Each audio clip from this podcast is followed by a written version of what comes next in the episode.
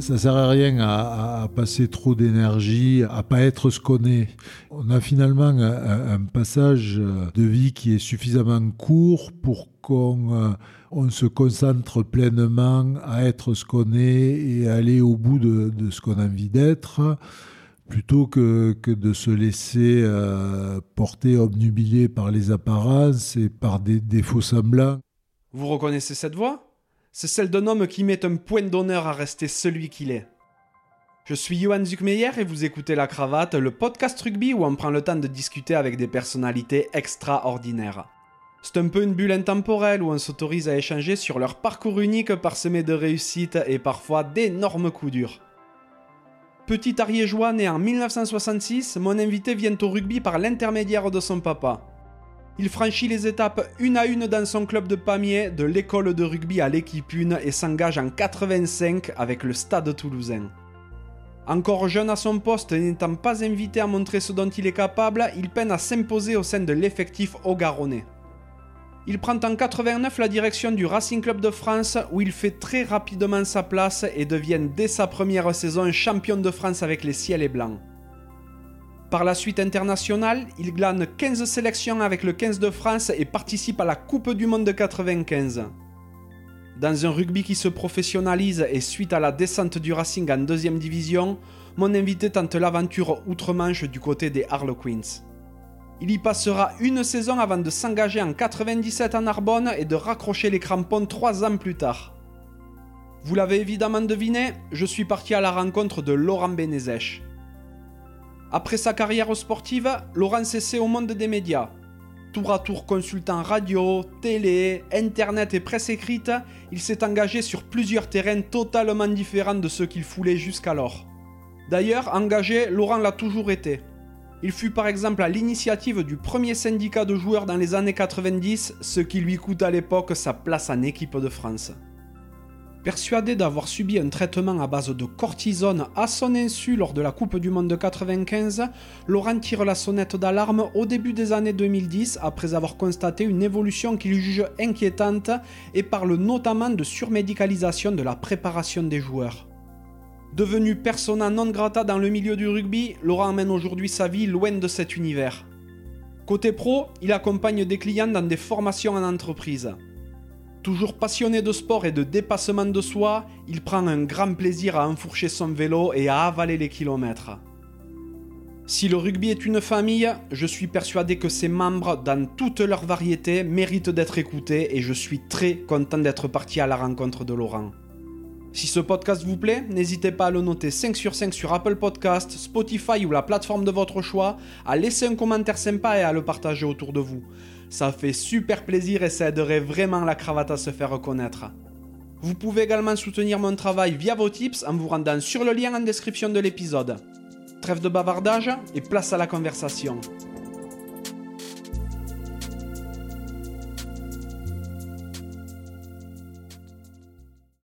Bonjour Laurent. Bonjour. Comment ça va? Bah, Plutôt pas mal. Un début d'été, il y a eu pire. C'est vrai, c'est vrai, c'est vrai. Merci de me recevoir aujourd'hui. On est à Paris. Tu me reçois du côté de République. Donc, euh, toi, aujourd'hui, tu es plus euh, dans les Yvelines. Tu es une vraie parisienne dorénavant. Donc, je te remercie vraiment d'avoir accepté mon invitation. Il y a un petit moment que je t'avais contacté par un réseau social professionnel parce que il y a relativement longtemps que je t'avais pas vu passer dans les médias ou autres et j'avais envie de te découvrir mieux également et de te faire découvrir aux auditeurs. On connaît tous Laurent Benezech, le solide pilier qui est passé euh, par le Stade toulousain, le Racing, les Harlequins, Narbonne et bien entendu le 15 de France. En 2014, tu as brisé ce que tu jugeais être une omerta dans le milieu du rugby, mais avant que bien sûr on parle de ton parcours plus en profondeur, de ta vie plus précisément, je me demande de quoi rêvait le petit Laurent. Euh, alors si, si c'est de, de, rugby, c'est venu euh, Euh, pas tout de suite parce que je pense que c'était plus mon père qui avait envie que je fasse du rugby, lui entraîne un peu au club de Pamiers qui est, qui est mon club d'origine. Puis petit à petit je me suis pris au jeu mais je suis arrivé, j'ai découvert un peu le rugby donc forcé.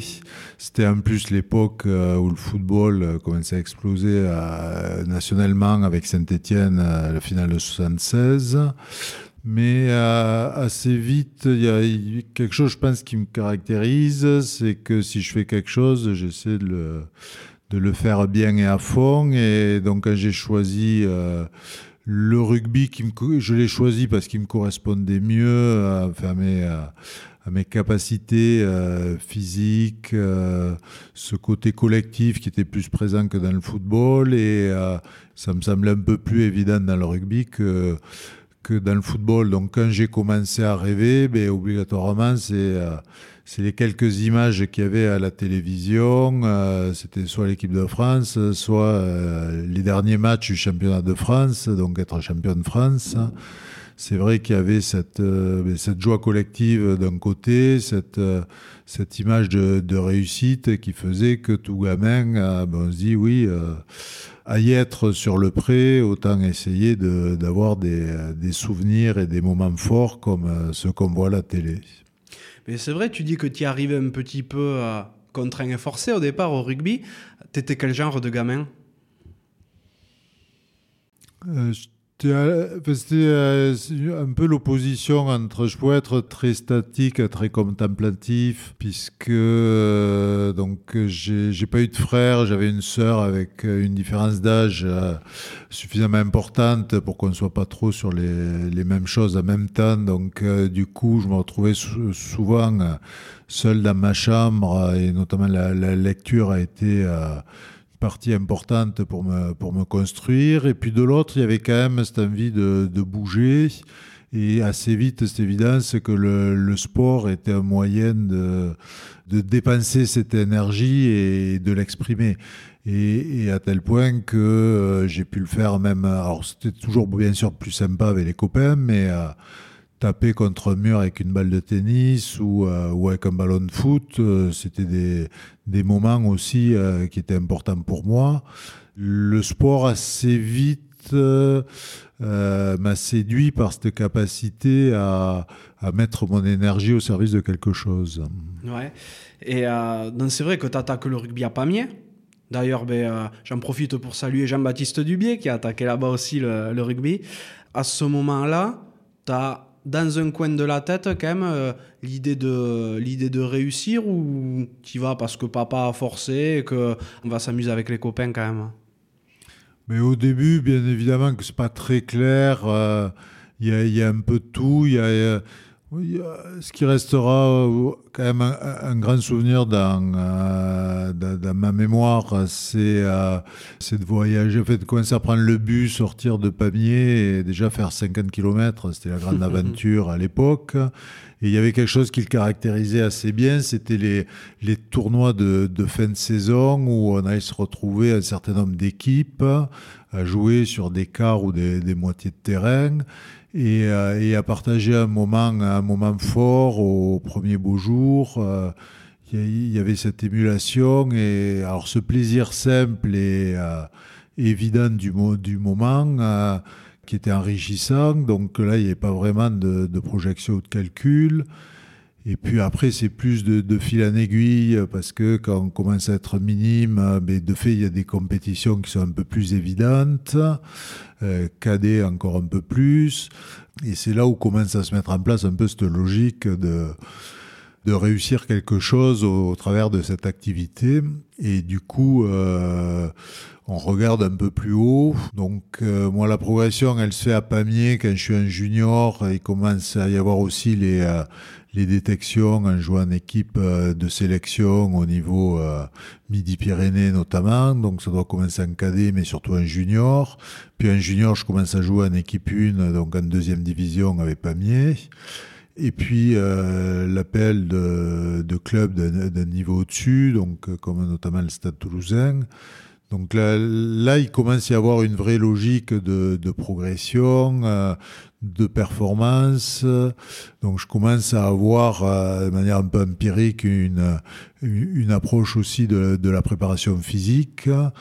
Euh, avait une expérience qui m'avait un peu euh, mis la puce à l'oreille. C'est bon, comme beaucoup de gamins à cet âge-là, on fume les premières cigarettes vers 16 ans peut-être un peu avant, et puis euh, d'un coup on découvre qu'on a le souffle très court sur un terrain. Donc euh, on comprend qu'il y a une logique euh, et le souffle très court et surtout euh, ben, le ballon il, il va de plus, enfin, il est de plus en plus éloigné d'où on est. Il y a de moins en moins de, de, plaisir à jouer parce qu'on a du mal à assumer les, les contraintes du jeu. Et donc, il y a, une logique qui s'inscrit assez vite, c'est que ben, si on veut prendre du plaisir sur un terrain, il faut se donner les moyens euh, de le trouver. Et le trouver, ça va être par, avoir un niveau de performance qui, euh, qui permet d'être d'être acteur et d'être présent dans le jeu. Mmh, bien sûr. Mais du coup, tu arrives à être présent dans le jeu, le stade toulousain te contacte, et en 85, tu y files. Oui, donc la saison 84-85, je commence à jouer en, euh, équipe première à Pamiers. Euh, je suis en équipe de France euh, scolaire à l'époque, mais j'ai fait toutes les sélections. Donc effectivement, j'étais repéré par des clubs comme le Stade Toulousain. Il y avait aussi Colomiers à l'époque. Et aussi, c'est l'année de mon bac, donc c'est d'une certaine manière, c'est le bon moment pour démarrer un nouveau cycle. Et ce que j'ai faire en étant euh, donc un joueur au Stade Toulousain, euh, encore junior, c'est ma dernière année junior et euh, étudiant à la fac à Toulouse. -hmm. T'as pas eu trop de mal de partir de Pamiers quand même ou ton père y était toujours était toujours euh, partie prenante dans le club ou plus du tout? Non, il avait, euh, ça avait été, euh, enfin, la différence de, de certains pères éducateurs qui sont vraiment axés là-dessus, lui avait fait plus un passage un accompagnement de, à l'école de rugby quand j'y étais. Euh, il avait un peu joué bon, en équipe euh, réserve du club avant, mais après il était plutôt euh, multi-activité, enfin, il avait fait d'autres activités sportives et pas uniquement axé sur le rugby. Et après il préférait venir me, me, me voir jouer lui c'était un peu euh, il y avait une continuité. Alors moi ce qui me concerne j'étais donc les deux les deux dernières années euh, de préparation du bac j'étais déjà sur Toulouse pensionnaire donc je faisais déjà les allers-retours euh, avec Pamiers.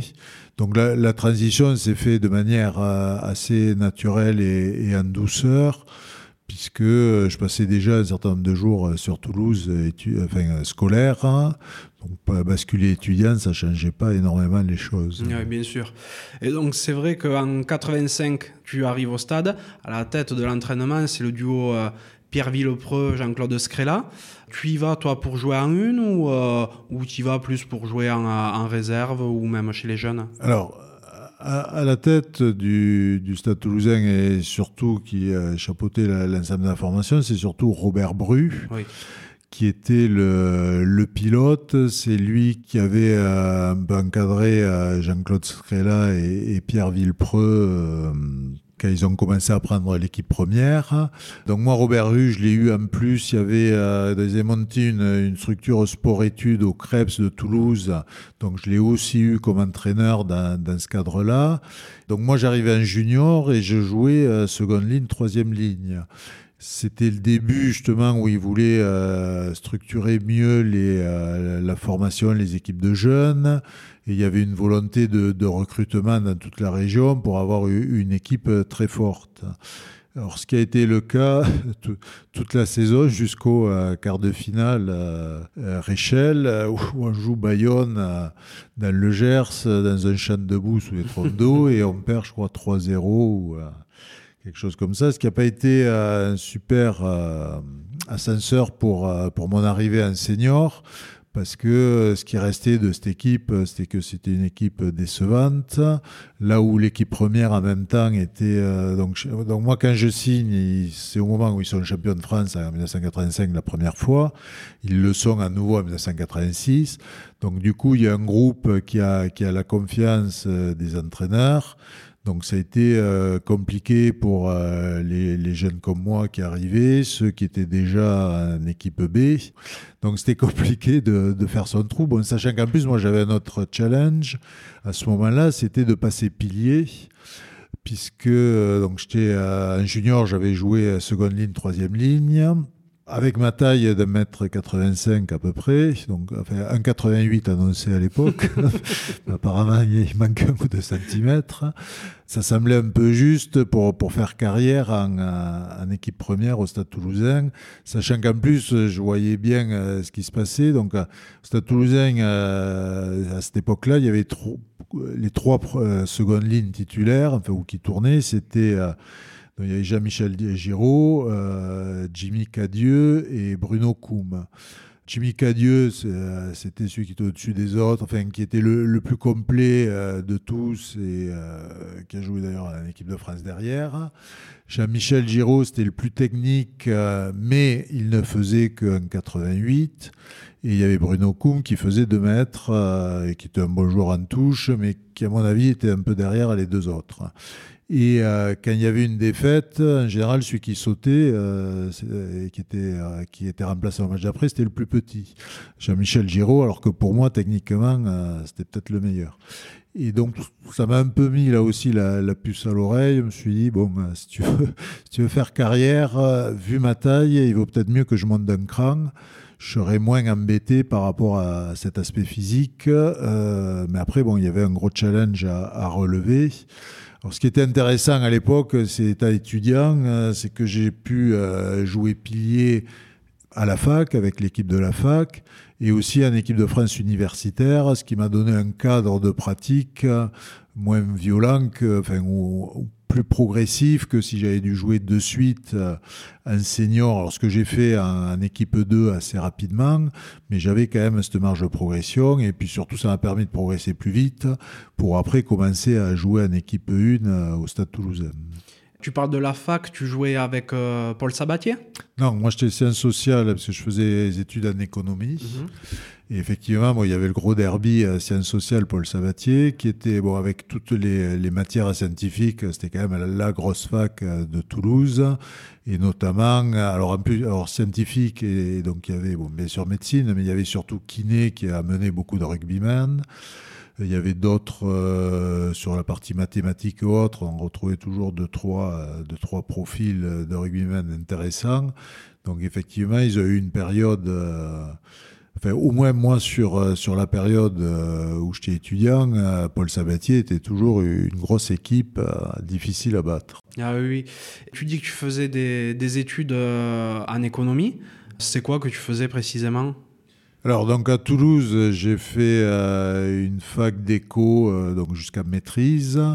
Et après, j'ai fait un troisième cycle. Donc aujourd'hui, c'est des masters, mais à l'époque, ça moi, c'était un DEA.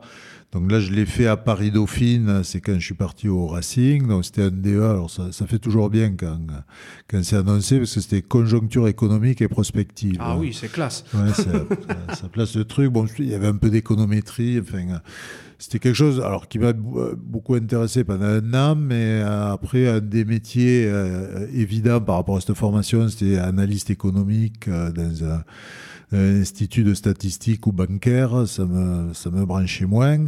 C'est au moment où, alors j'ai eu un an de réflexion parce que euh, j'étais obligé de partir à l'armée, puisque je fais partie encore, enfin c'était encore une époque où euh, il fallait faire son service militaire. Et après, je me suis réorienté sur, euh, j'ai refait un troisième cycle, mais là, marketing. Il me mettait un peu plus dans le, le monde concret, notamment de la consommation, puisqu'après, j'ai commencé à, j'ai travaillé sur des fonctions commerciales en agence de communication. Donc euh, là, il y avait un peu d'économique, mais, surtout plus une, une dimension euh, pratique qui, euh, qui un peu, était un peu plus vivante, un peu plus humaine que, que juste de l'analyse de chiffres. Oui, bien sûr. Comme tu l'expliques, tu continues tes études quand tu es à Toulouse, tu, tu les continues d'ailleurs par la suite quand tu vas au Racing, mais on en parlera après. À Toulouse, quand tu commences à passer pilier avec la fac et en universitaire, tu commences à être appelé en équipe 1 ou pas encore à ce moment-là? Alors, donc, 85, 86, ma première saison au stade, je suis encore junior. Donc l'année suivante, c'est ma première année de senior et c'est ma première année en tant que pilier. Donc c'est vraiment une période de transition. J'ai peut-être joué, mais là il faudrait revoir les archives, peut-être un match ou deux, mais vraiment euh, ça reste anecdotique. Et c'est vraiment les deux dernières années à Toulouse euh, que je commence à, intégrer l'équipe 1. Et notamment la dernière année, donc qui est l'année 89 où le stade est à nouveau champion avec Toulon où là je participe à, la saison, donc je joue euh, des matchs de saison régulière, donc on tourne, on est un certain nombre, notamment au moins trois piliers gauche.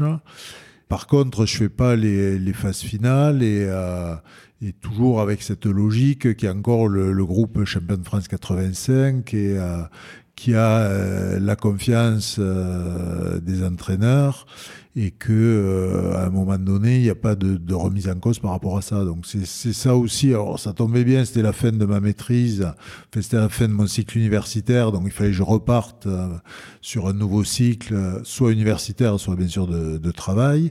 Donc il fallait que je me pose la question de, aussi du rugby. Euh, et là, en gros, la, la, question, elle a été, euh, c'était Villefranche ou le Racing, euh, pour simplifier un peu les, euh, choses, mais euh, c'était soit je, privilégiais l'aspect étudiant professionnel, soit je privilégiais l'aspect rugby.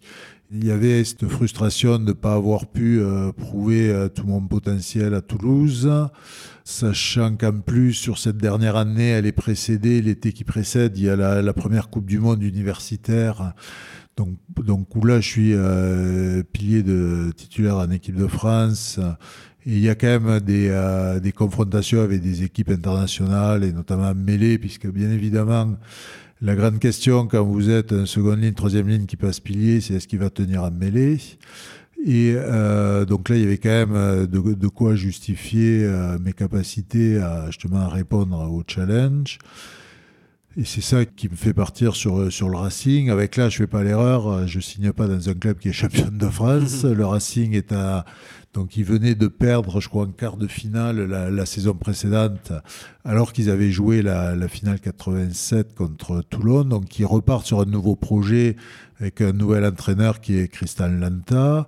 Donc un directeur, euh, alors un manager qui était Robert Paparamorde, qui avait été entraîneur, mais qui prenait un peu de, de recul par rapport au terrain. ce qui était un peu novateur à l'époque, mais qui est bon, euh, tendance totalement... Euh, classique et commune aujourd'hui.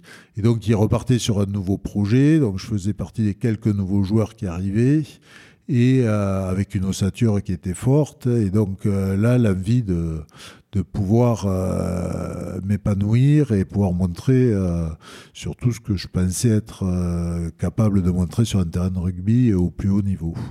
Et tu signes pas dans une équipe qui est championne de France, mais vous le devenez rapidement. Champion de France à le Racing en battant le Stade Toulousain en demi-finale. Effectivement, c'est une belle année. alors pour rappeler quand même qu'on était vraiment à notre temps, c'est que euh, je commence la saison en licence rouge, puisqu'à l'époque, les, les, transferts n'étaient pas autorisés. Alors, je n'étais pas trop inquiet, puisqu'il y avait, un, étant étudiant, euh, pouvant justifier du changement euh, de lieu euh, de vie, euh, je, je, pouvais avoir ma licence, sauf que la saison commençait en août et que la, la commission de, je ne sais plus comment s'appelait, la commission de transfert en fait, de licence euh, ne se commençait de se réunir qu'en septembre. Ah. Donc du coup, je peux pas jouer les premiers matchs. Alors juste pour qu'on précise, licence rouge, c'est une licence lors d'un transfert qui t'empêche d'évoluer en équipe première dans le club que tu rejoins tu peux pas jouer de match officiel. J'avais joué des matchs amicaux d'ailleurs en préparation, mais je pouvais pas jouer de match officiel. En fait, j'avais licence rouge, c'est pas de licence. Donc, euh, pas l'autorisation de rentrer sur un terrain sur un match officiel, ouais, ce qui est surréaliste aujourd'hui. Mais... Ah, mais ça se fait encore. Hein. Euh, ça existe encore, les licences rouges. Hein. dans les petites divisions, du moins, c'est si tu fais un transfert en, euh, en, cours de saison, par exemple, si tu as ah, déjà joué des matchs avec euh, l'équipe 1 d'un club, tu peux pas partir euh, dans un autre club et jouer dans l'équipe 1. Enfin, il y a des restrictions encore hein, sur ça. D'accord. Il reste des choses de, du rugby du monde d'avant. Et donc, je peux pas jouer les premiers matchs que le Racing perd, d'ailleurs. Et sachant qu'à l'époque, là aussi, un grand moment euh, du sport de masse, c'est que on partait à 80 clubs, il y avait une première phase de brassage, et après on basculait, alors je pense qu'on basculait sur du 40-40, donc 40 qui, qui, était la première division qui jouait le, le titre de champion de France, et les autres 40 qui étaient le groupe B, qui était le niveau en dessous, donc euh, équivalent d'une seconde division. Moi, quand je récupère ma licence, il reste, donc c'était des poules de 4, euh, c'est quasiment pour les matchs retour, et donc on se retrouve avec euh, l'obligation de faire un sans faute. Euh, donc il faut aller gagner à Tyros. Alors il y a Valence d'Agen, il fallait battre, donc ça encore on y est arrivé. Mais on jouait le dernier match de la qualification, il fallait gagner à Aurillac. Et euh, donc c'était Aurillac ou nous qui, euh, qui passionne sur, euh, sur ce match-là. Et donc on arrive à, remporter ce match et après effectivement se, se crée une, une, dynamique parce que quand vous avez beaucoup peur, après vous êtes un peu plus un peu plus motivé et vaillant pour pour réussir et, et du coup là-dessus ça on part et on fait une, une belle saison donc on se qualifie les phases de poule et après l'enchaînement, euh, quart avec euh, match contre Grenoble ou pareil, enfin, sous une chaleur euh, accablante, à un moment donné, je suis dans ma tête, je me dis, bon, finalement, c'était une saison pas mal, on est un peu largué au score. Bon, pour une première saison Racing, c'est pas trop mal.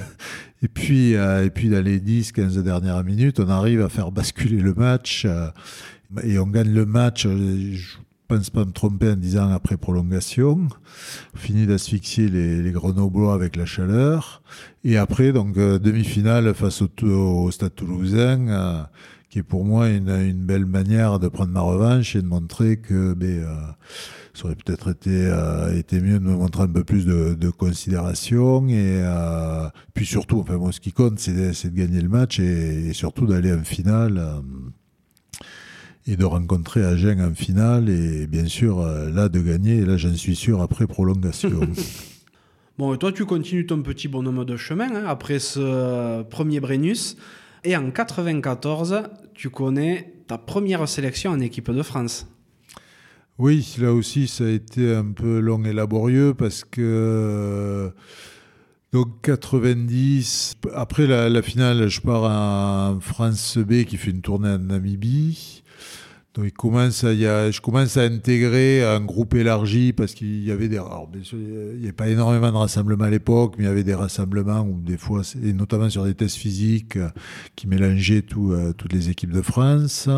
Bon là, on était quand même sur euh, une grosse génération qui terminait, euh, donc celle du Grand Chelem et la finale à la Coupe du Monde en 87 plus donc une génération qui est plus la mienne, qui commençait à émerger, euh, soit Olivier Roumat devant, euh, dans les euh, trois quarts Thierry Lacroix, où on est vraiment sur les, les mêmes générations.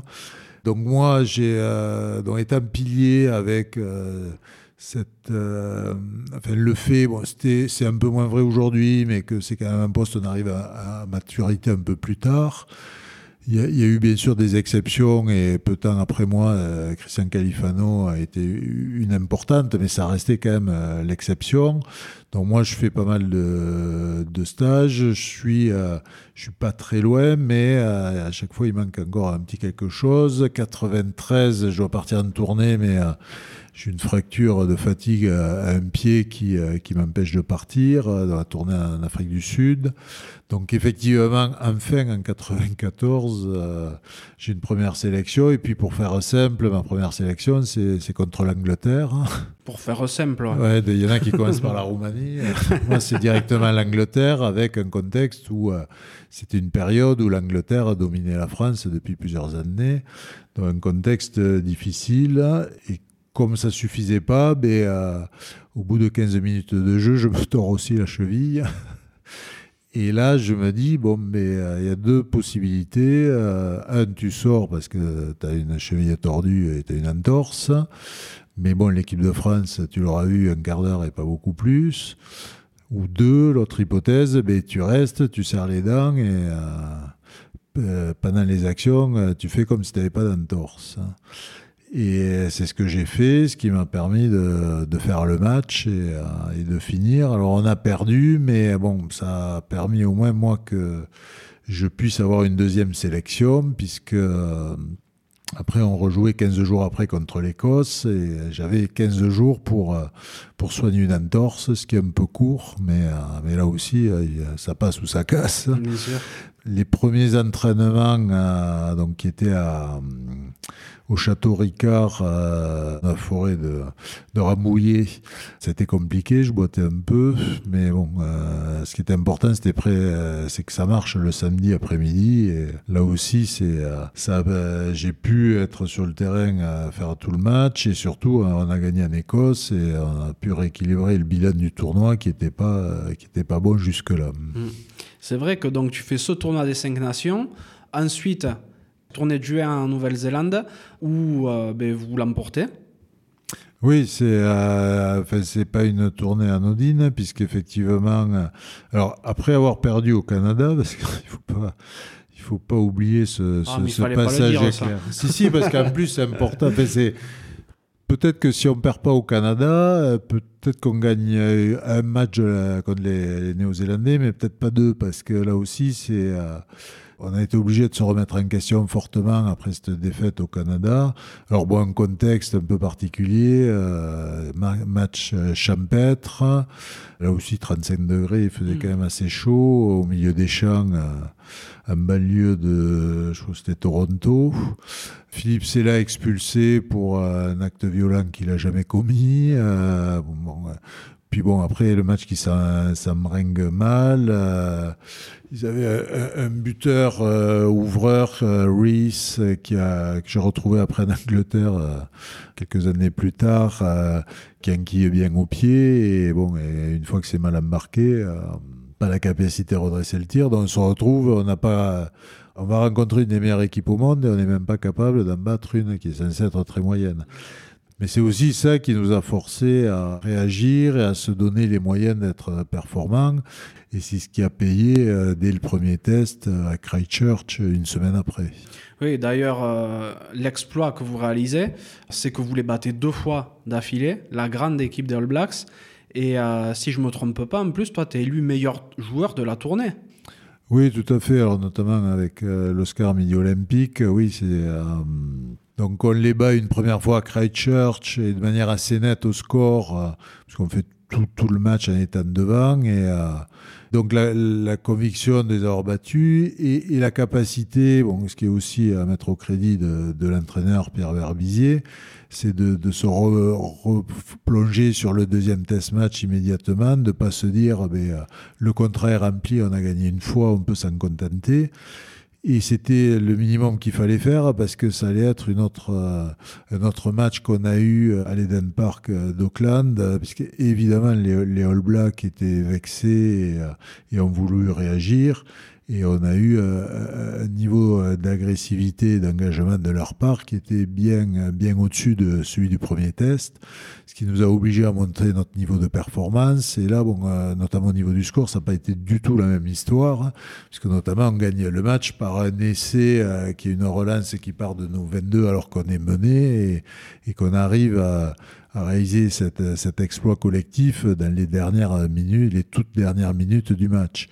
Et effectivement, avec euh, cette tournée historique de deux victoires en Nouvelle-Zélande, ce que peu d'équipes, euh, françaises ou pas, ont réalisé dans l'histoire du rugby. Ce qui aurait pu être donc une catastrophe en s'engageant mal contre le Canada, ça finit en, euh, apothéose en battant deux fois les All Blacks. Comme quoi, hein, il suffit de parfois quelques petits réglages pour, pour changer le cours du destin. Donc tu continues aussi ton parcours en, euh, équipe de France et au Racing. 95, tu fais le tournoi des 5 nations, mais 95, c'est année de Coupe du Monde. Coupe du Monde à laquelle tu participes. Donc j'ai eu la chance de rencontrer des acteurs de cette Coupe du Monde-là, notamment Louise Warmary, qui m'a expliqué que c'était quelque chose de très spécial, vu le pays où ça se déroulait, donc en Afrique du Sud, avec tout ce que ça englobe. Comment tu la vis, toi, cette Coupe du Monde?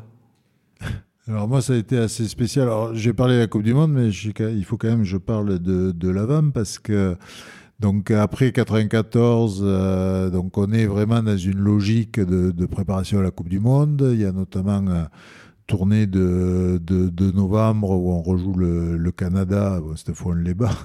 Et le discours de, l'entraîneur euh, était vraiment axé sur euh, la préparation à la Coupe du Monde, avec bien sûr le tournoi à l'intérieur. Donc euh, le tournoi démarre, euh, premier match contre le Pays de Galles qu'on gagne, tout va bien, et on part euh, deuxième match en, Angleterre, donc qui est qui est le gros match du tournoi. Et là, moi, il arrive quand même quelque chose de pas neutre, puisque moi, je vais faire un chaos sur ce match. Je, reçois un coup de genou de Tim Rodbert euh, sur, la tempe et je suis, euh, KO et, donc je sors et, je termine pas le match. On parle beaucoup des, commotions aujourd'hui, euh, bien évidemment. Comme beaucoup de cas de commotion aujourd'hui, ça aurait dû être une commotion comme une autre et, rien de plus, sauf que il va se passer quelque chose d'un peu particulier, c'est que pour faire un contrôle général de, mon état, euh, le médecin m'envoie faire un, fond de l'œil euh, à l'hôpital le, lundi euh, pour contrôler notamment la tension et voir s'il n'y avait pas de, séquelles évidentes. Donc c'est un peu la manière de le faire à, ce moment-là.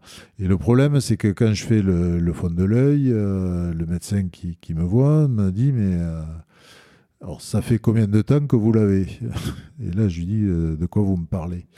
En fait, j'avais un décollement de la rétine oh. sur mon œil droit et je l'avais depuis un certain temps. Je ne le savais pas euh, concrètement, mais il y avait un certain nombre de, choses qui auraient dû me dire qu'il y avait quelque chose qui n'allait pas. D'accord. Et il me dit il faut qu'on vous opère euh, en urgence. Et là, bon, encore un peu plus surpris. Et là, je lui dis mais euh, et le, enfin, mon réflexe, c'est de lui dire et, le rugby, je suis joueur de rugby. Et là, il me dit ah ben le rugby, c'est fini. Ah. Donc là, euh, je vois la salle un peu, les murs de la salle qui tournent un peu. je suis pas très bien, donc euh, on m'amène. Euh, enfin, je me fais hospitaliser. Je suis opéré le lendemain. A priori, l'opération se passe bien, sauf que comme la rétine n'est pas assez suffisamment remise et suturée, je suis réopéré une nouvelle fois euh, une semaine après. Deux, euh, deux anesthésies générales en aussi peu de temps. Ah oui, ça pique. C'est hein. pas bon, ouais, ça secoue. Donc tout ça pour dire que j'arrive dans un contexte assez particulier, puisque je ne vais pas jouer du mois de février jusqu'à la Coupe du Monde qui est en juin. Ouais. Puisqu'à l'époque, euh, elle était en juin. Et je ne reprends que le rugby alors je reprends assez vite la préparation physique, puisque de fait, comme c'est un œil, euh, la préparation physique, ça je peux le faire. Mais après, tout ce qui est contact, euh, donc euh, lié au rugby, je vais le reprendre assez tard, et notamment je le reprends dans les cadres des stages de préparation à la Coupe du Monde, et notamment les stages qui se passent à Font-Romeu. Et là, je me retrouve dans une situation un peu particulière, puisqu'il y a quand même une, une, forte suspicion sur ma capacité à participer. Ah bah oui. Alors, sachant que c'était des stages en plus où le groupe n'était pas encore totalement défini, donc euh, on était plus qu'il n'y avait de place dans l'avion. Non seulement il fallait que je fasse la preuve que rugbystiquement, mais euh, j'étais au niveau, j'étais revenu à mon niveau et au niveau pour, euh, pour faire partie de l'équipe de France. Et après, j'ai eu aussi toute une batterie d'examens euh, par rapport à mon œil pour prouver que mon œil était aussi au niveau de, reprendre le rugby et de jouer une Coupe du Monde. Donc quand euh, je mets les pieds, le premier pied en Afrique du Sud, euh, ben, déjà c'est un sacré soulagement d'y être parce que pour moi, ça a été un, peu un parcours du combattant un peu plus que pour les autres. Et avec en plus euh, l'incertitude de, de, savoir comment ça allait se passer rugbystiquement parce qu'en n'ayant pas joué depuis autant de temps, il y avait quand même cette incertitude. on avait des, des, entraînements qui étaient assez engagés avec pas mal de, contacts, donc c'était une première base de réponse, mais en elle-même, ça suffisait pas. Euh, sachant qu'en plus, euh, donc on se retrouve avec une poule avec euh, Tonga, Côte d'Ivoire et, Écosse, et que Pierre Berbizier, dans sa logique, décide que le Tonga est un premier match, c'est l'équipe qui a fini le tournoi qui, démarre, donc moi je ne joue pas. Et derrière, donc on a un enchaînement de deux matchs en trois jours. La Côte d'Ivoire, c'était le mardi, et l'Écosse, le match pour la première place le, samedi. Donc je me retrouve à jouer la Côte d'Ivoire le mardi, en espérant euh, euh, gagner ma place pour l'Écosse. Mais du coup, c'est ce qui va se passer. Donc je me retrouve à jouer deux matchs en, trois jours, ce qui est quand même, même à notre époque où il y avait des temps de jeu bien moindre, est quand même un gros challenge. Et avec un, match donc, qui est finalement mon premier vrai match de rugby et tout le respect que j'ai pour les joueurs ivoiriens, hein, bon, le challenge de l'Écosse, euh, qui en plus tournait bien à l'époque, puisqu'ils avaient gagné euh, euh, en France sur le tournoi de, de cette année-là, avec notamment Gavin Hastings à l'arrière. Donc gros challenge. Et moi, avant le match, une énorme appréhension de savoir quel allait être mon niveau de rugby. Donc un match qui a été compliqué là aussi, qu'on a gagné euh, difficilement sur la fin, euh, avec une performance euh, globale pas extraordinaire par rapport à notre potentiel. C'est un peu fait bouger par les, par les Écossais, notamment dans le jeu. Et malgré ça, bon, on arrive à passer premier. Mais ce match et cette période va, va, me coûter parce que pour un certain nombre de raisons, et bon, pas rentrer dans les détails là, mais je me retrouve à, perdre ma place euh, pour le, match suivant, donc qui est contre euh, l'Irlande en, quart de finale. Et de fait, je retrouverai ma place euh, titulaire contre, contre l'Angleterre pour la finale, pour la troisième place. Donc côté rugby, ça a été une formidable aventure parce que quand il se passe autant de choses et comme dirait Nietzsche, euh, tout ce qui vous tue pas vous rend plus fort. Mais euh, de fait, euh, c'était important humainement. Moi, j'ai retiré beaucoup, beaucoup mhm. de choses. Après, comme le, disait ben, Louisou, par exemple, c'était une formidable expérience et, et, Louisou l'a d'autant plus vécu que lui, à la différence de moi, avait eu d'autres Coupes du Monde. Parce que ce qu'il ne faut pas oublier, c'est que l'Afrique du Sud, c'était la première Coupe du Monde qui était sur une seule nation, un seul pays. Tout à fait. Là où les autres étaient un peu euh, séparés et dispatchés dans, différents endroits. Et l'unité, et d'ailleurs après, ils l'ont... Euh, il, il, y a eu cette évidence que, euh, alors sans parler d'autres aspects économiques et autres, mais de fait, il y a une émulation, une dynamique euh, qui est plus forte si on concentre en un lieu. Et, d'autant plus que ce lieu-là n'était pas neutre, c'était l'Afrique du Sud, après la fin de, l'apartheid, l'arrivée de Nelson Mandela au pouvoir, donc il y avait un contexte qui était euh, assez incroyable et il y avait une, sensation d'ouverture de, ce pays qui était, qui était fantastique. Alors je dis bien une sensation. On est parti avec quelques illusions qui ne se sont pas matérialisées. Tout à fait. Et euh, bon, on en parlera précisément euh, un petit peu plus tard, mais au cours de cette Coupe du Monde, tu es convaincu, toi, d'avoir été dopé à ton insu. Donc, suite à cette Coupe du Monde, toi, tu restes au Racing jusqu'en 96 et tu files au Harlequins. Comment ça se fait que tu as envie de partir en Angleterre? Qu'est-ce qui fait que tu t'en vas déjà du Racing, d'autant plus en Angleterre? La réponse, elle est très simple, mais après, je vais la développer. Mais euh, si je pars en Angleterre, c'est que plus personne ne veut de moi en France. C'est un peu exagéré, mais, mais c'est pas loin du compte. Parce que euh, dans le Racing, euh, l'histoire se finit pour moi en 96, mais ça fait donc depuis 90 que l'équipe à laquelle je joue sous-performe par rapport à son potentiel. Donc l'année après, on perd en demi-finale, euh, on compte Toulouse euh, sous qui, à cause d'un drop qui passe sous la barre.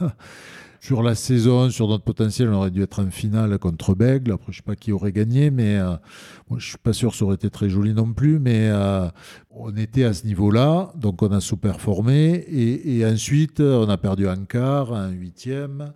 Et en 96, euh, le, Racing euh, descend même au niveau inférieur. Alors pourquoi le Racing a sous-performé sur cette période-là? Parce que le Racing n'était pas structuré.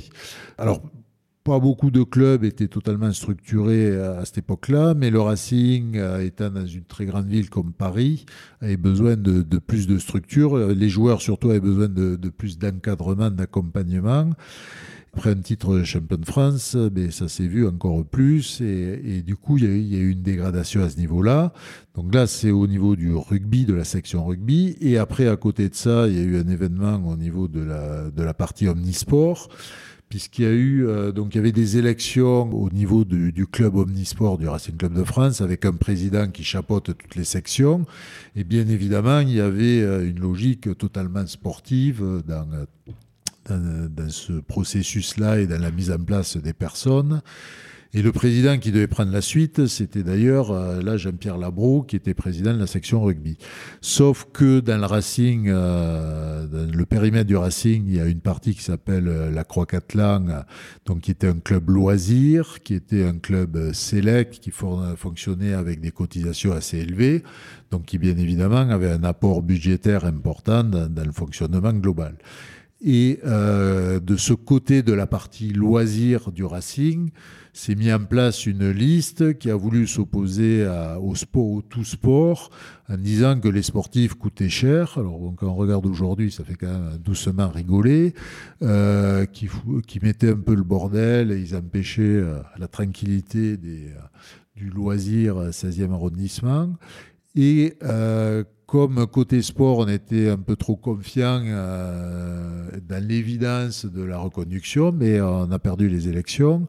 Et donc, c'est un président banquier euh, très 16e arrondissement qui est arrivé et qui a commencé à démonter euh, à la baramine avec le sourire, section sportive par section sportive. Et les premières, ça a été le judo, le basket, fait des sections qui avaient quand même une histoire un vécu olympique euh, qui aurait mérité un peu plus de respect. Donc, mais bon, euh, il avait le pouvoir, il, a, il avait fait des promesses, donc il les a tenues à ce niveau-là.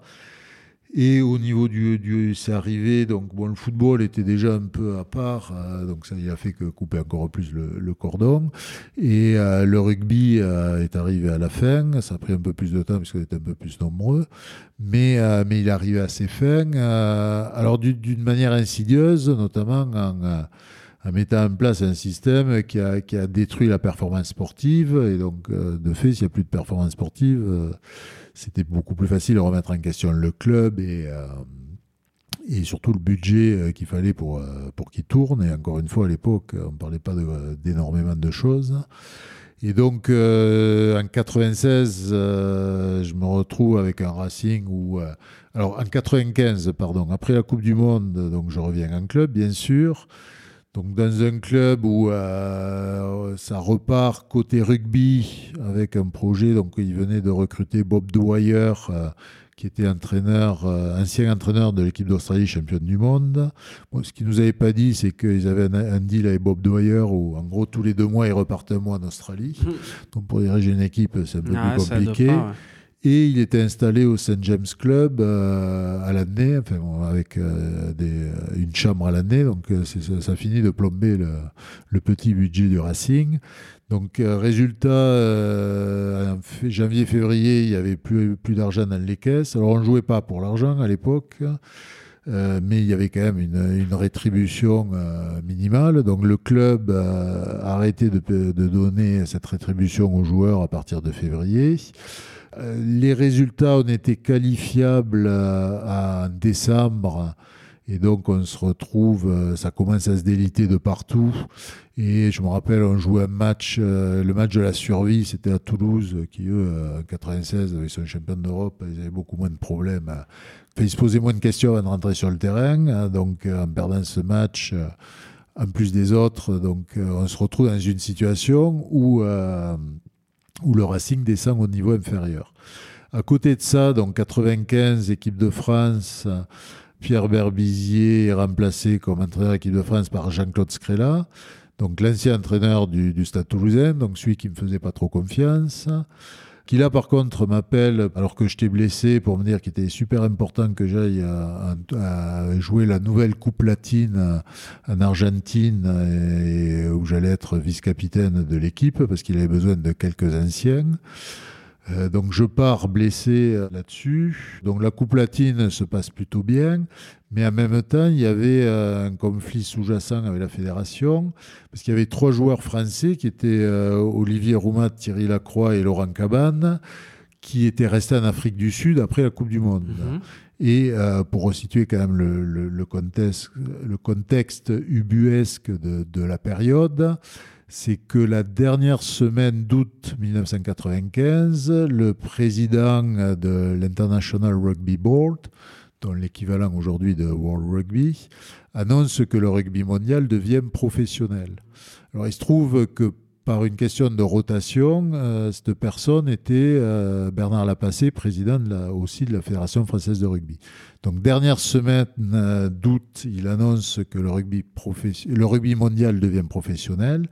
Et la semaine suivante, première semaine de septembre 1995, en tant que président de la Fédération française de rugby, la même personne annonce que le rugby français reste amateur. donc, euh, Ouais, donc, et donc, trois joueurs euh, français euh, qui sont en Afrique du Sud deviennent de facto des joueurs professionnels parce qu'ils sont en Afrique du Sud. Et comme ils sont en Afrique du Sud, ils doivent être punis quand ils vont rentrer en France, qui est lui euh, amateur. Et ça, c'est la promesse qu'a fait Bernard Lapassé à Jean-Pierre Lux, qui était le président de Dax, donc notamment président de Olivier Roumat et, Thierry Lacroix. Et moi, à ce moment-là, je suis représentant des joueurs. On est, euh, donc, il y a Émile Ntamak, Philippe Saint-André et moi. Et le président euh, Bernard Lapassé nous regarde et euh, enfin, nous, rencontre et nous dit mais euh, il n'y a, pas de problème du moment que ces joueurs reviennent en France, ils sont euh, sélectionnables en équipe de France. Alors qu'il avait promis l'exact contraire à Jean-Pierre Lux. Et donc on se retrouve dans la préparation de, la tournée de novembre où notamment euh, on rencontrait les All Blacks. Qui étaient finalistes de la Coupe du Monde et qui avaient aussi leur revanche sur la tournée 94 à prendre. Et, euh, et donc on se retrouve dans ce cadre-là, et bien sûr le groupe de joueurs sélectionnés tombe, et aucun des, trois joueurs euh, euh, qui, étaient bien sûr revenus en France, mais Bernard Lapassé, bien sûr, a tenu sa promesse et pas, pas ce qu'il nous avait dit. Donc nous retrouvant de- devant le fait accompli, il est décidé par le vote de l'ensemble des joueurs euh, de marquer notre mécontentement. Pour l'anecdote, on devait le faire sur une... euh, euh, C'était à Talence sur une séance, une journée de, de tests physiques. Et c'est euh, l'entraîneur, euh, quand on lui annonce, Jean-Claude Scrella, qui nous convainc de garder les tests physiques parce que c'était le seul moment où il pouvait le faire à l'équipe de France. Ah, mais on la, on la connaît l'histoire de faire euh, grève le jour des tests physiques. hein. Ça aurait pu, effectivement. Mais on ne l'a pas fait parce que Jean-Claude Scrella était assez convaincant pour nous dire qu'il valait mieux prendre autre chose. Et c'est même lui qui, a nous, propo- qui nous proposa de, de boycotter la, la réception à la mairie de Toulouse. D'accord. Et donc, on se retrouve avant le premier test contre les All Blacks à Toulouse, donc qui était le 11 novembre 1995. Et donc, le mardi, par tradition, euh, la ville accueillante, enfin, le maire de la ville accueillante euh, invite euh, un petit peu les, deux équipes qui vont se rencontrer à la fin de la semaine. Ce qui reste normalement un événement très anecdotique. Et sachant que l'équipe qui est étrangère, donc qui est en déplacement, en général envoie les remplaçants. Pour pas euh, rajouter une contrainte euh, à la tournée. Donc euh, il y a quelques joueurs de l'équipe adverse et bien sûr l'équipe accueillante, donc là l'équipe de France est censée être en entier. Sauf que là il n'y avait personne. Et comme le rugby venait de passer professionnel quelques semaines avant, ben, on se retrouve d'un coup à une époque, en plus, il faut jamais euh, faire un événement. Enfin, si vous voulez faire un événement qui est de la répercussion, faites-le mardi. C'est pour ça d'ailleurs que les grèves en France sont généralement le mardi, parce que c'est le jour où normalement il y a le moins d'informations euh, récurrentes et habituelles qui tombent. Tous les autres jours, il y a, il y a des choses. Le mardi, il y en a moins. Et c'est ça, je l'ai appris à mes dépens, puisque là, d'un coup, on s'est retrouvé à faire euh, le sujet numéro un d'actualité. Donc, à la fois parce qu'il n'y avait pas grand-chose autour, et puis parce que le rugby devenant professionnel, ça intéressait un peu plus les médias. Et là, on se retrouve dans une tempête à gérer euh, jusqu'au match, parce qu'en plus, il n'y avait pas de service de presse, pas de, de structure, donc on se retrouvait des journalistes dans les couloirs des chambres directement. Donc, euh, et un président de la fédération qui était subitement tombé malade. Donc, euh, mais de fait, pour les journalistes, en plus, il n'y avait pas beaucoup de, de, de contacts autres que les joueurs. Donc, on se retrouvait après préparer un match difficile à gagner déjà, et là, avec euh, des contraintes supplémentaires. Donc on arrive euh, de manière euh, héroïque parce que là aussi on, donne tout sur, ce match-là, sur, euh, sur l'agressivité défensive, sur la capacité à contrer l'All Black, donc, qui sont plutôt confiants dans leur rugby, qui ont joué donc une tournée dans l'hémisphère nord, donc ils finissent avec la France, donc ils ont joué déjà un certain nombre de matchs. Ils ont John Alomou qui ne fait que monter en puissance depuis la Coupe du Monde, donc on réussit à les battre, mais vraiment, euh, tant bien que mal, en jouant tous les contres euh, et, en état hyper opportuniste. Là-dessus, euh, vu le contexte, l'équipe est reconduite, et moi le premier par miracle, parce que j'étais bien aidé par Philippe Saint-André, devenu soi-disant incontrôlable et isolé, et donc j'étais devenu un peu la, tête de turc de la fédération. Et donc, euh, équipe est quand même reconduite à cause de la victoire. Et euh, donc là, par contre, on prend des, des Néo-Zélandais au Parc des Presses. Pas pareil. Qui, ouais, eux, c'est leur dernier match de la saison. Ils sont vraiment, vraiment énervés. Moi, pour revenir avec un sujet d'actualité de commotion, euh, mais sur ce match-là, je, je fais ce qu'il faut surtout pas faire, une double commotion. Donc je m'assomme une première fois en plaquant à John Alomou. Alors c'est peut-être techniquement c'était peut-être un de mes meilleurs plaquages, mais euh, en croisant après des, joueurs néo-zélandais, notamment en Angleterre, j'ai appris qu'il fallait surtout pas plaquer John Alomou au niveau de la taille. Parce qu'il avait un bassin très très dur. Et bah, il fallait surtout pas plaquer John Alomou tout court en fait. Alors si, euh, ah ben, si, si, vous rentrez sur un terrain pour affronter John Alomou, il fallait accepter de plaquer. Mais il fallait viser les chevilles. Philippe Sella avait été excellent à ce niveau-là, notamment en 94. Et effectivement, il fallait aller le plaquer aux chevilles et pas, euh, sur, euh, sur le bassin. Je fais euh, donc un premier KO. Je me relève et je repars, sauf que juste avant la mi-temps, je fais un cadrage, donc j'ai le ballon, une sorte de position un peu de, trois quarts. Je me retrouve face à Frank Boons, le trois quarts des Néo-Zélandais qui a, d'ailleurs joué en France après, et qui vient lui euh, défendre sur moi. Lui, ça m'embête pas, mais euh, il vient euh, haut et droit, donc ce qui aurait valu un carton rouge euh, aujourd'hui, dans le rugby d'aujourd'hui, et il me met directement un coup de poing dans la table. Ah, oui. Donc là, dans l'extinction des feux, et fin, alors je ne sais pas encore, parce que c'est pas, totalement encore acté, mais fin de ma carrière en équipe de France, parce que derrière ça, donc vu ce qui s'était passé avant Toulouse, enfin à Toulouse, j'ai déjà euh, été un peu dans, le viseur de la fédération et là-dessus, je trouve rien de mieux. J'ai beaucoup appris. ce qui est important, c'est d'apprendre de ces expériences. Mais je euh, je trouve rien de mieux en décembre 1995 de créer le, premier syndicat euh, des joueurs de rugby. Alors à l'époque, on l'a appelé donc l'AJR, Association des joueurs de rugby. C'est simple. Et donc, euh, alors physiquement, c'est Laurent Cabane qui, dépose les statuts parce que je bossais, je pouvais pas aller à la préfecture. Mais bon, j'étais euh, à l'initiative du premier syndicat. Alors, contrairement à ce qu'ont pensé les, euh, les, membres de la Fédération française de rugby, pas parce que j'avais des parents communistes ou, des vérités à ce niveau-là, juste parce qu'il y avait une évidence qui m'avait été présentée et, et que j'avais totalement intégrée, c'est que comme le rugby devenait professionnel, il allait avoir l'obligation légale de, signer une convention collective. Et il fallait de fait des représentants des salariés, donc des joueurs, pour pouvoir signer cette convention. Donc de fait, il allait avoir le besoin de créer une structure représentant les joueurs, notamment dans ce but. Donc je l'ai fait en pensant rendre service.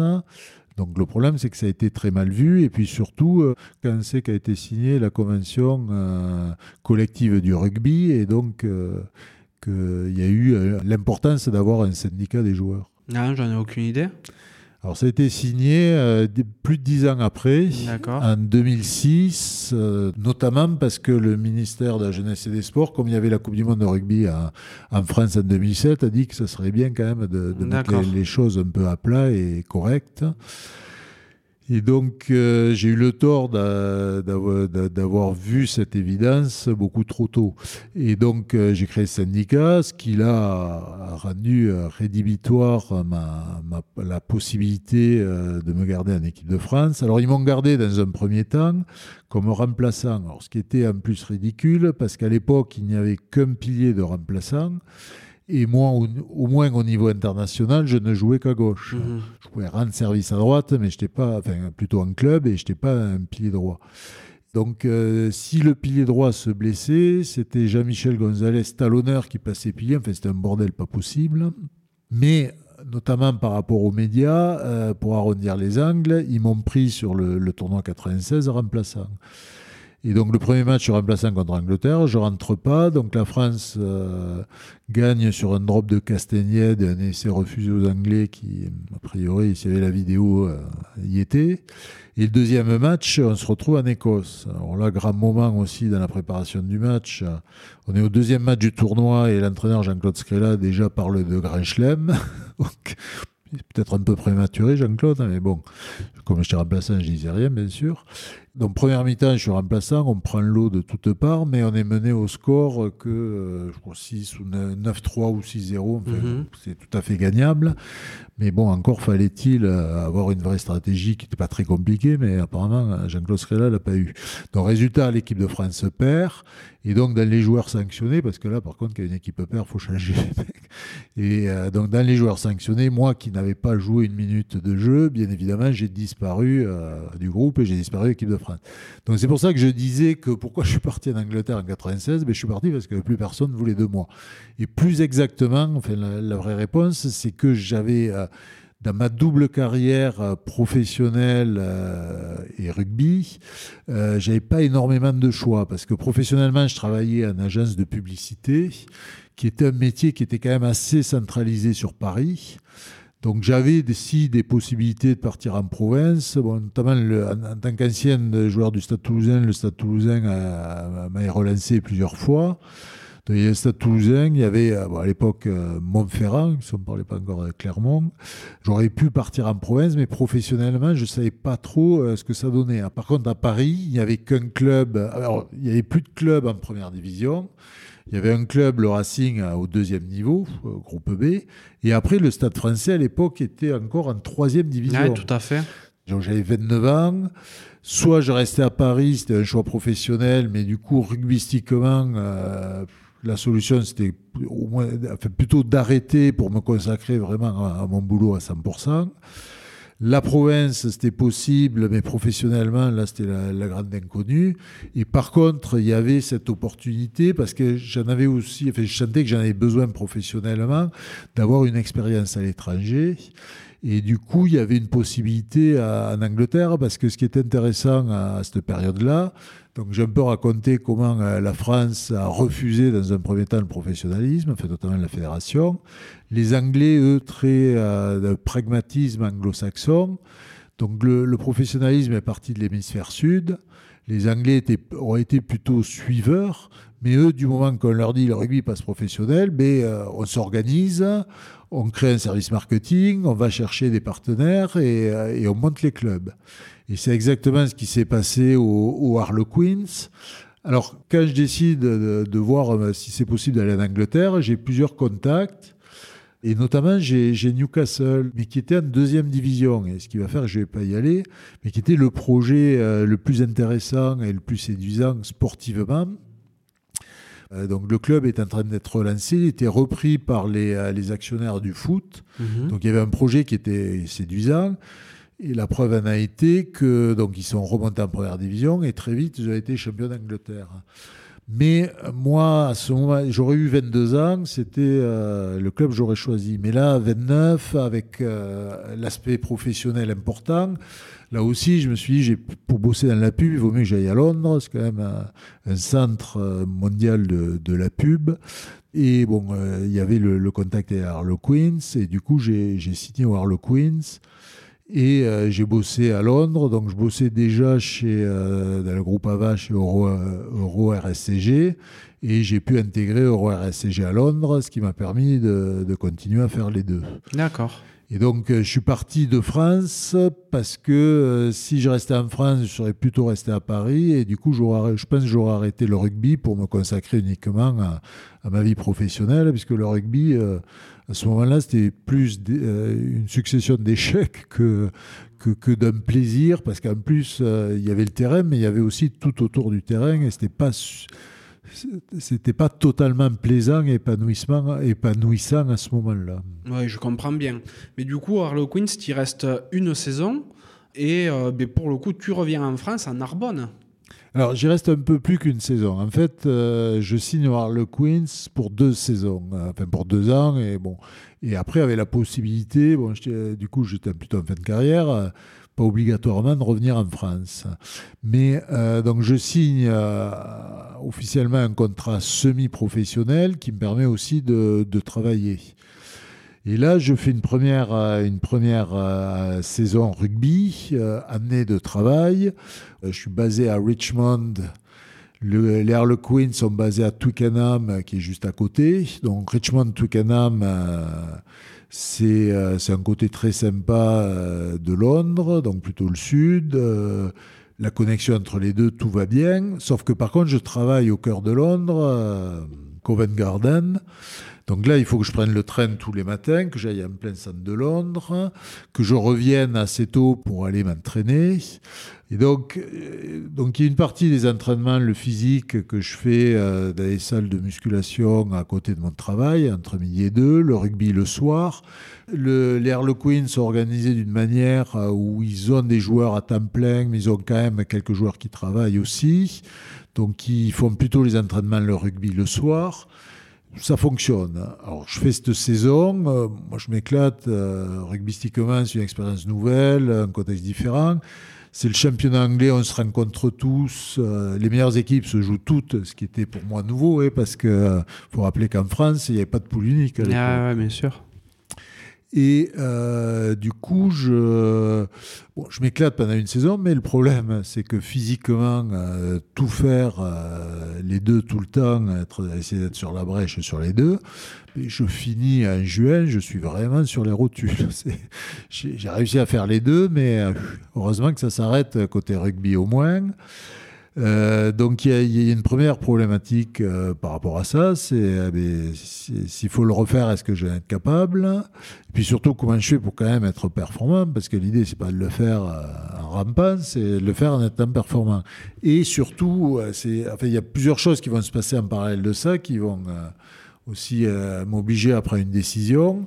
C'est côté Harlequins, il y a une sorte de schisme dans le club entre ceux qui veulent un rugby 100% pro, enfin avec des joueurs à 100% dédiés au club, et ceux qui veulent garder ce, système entre les deux.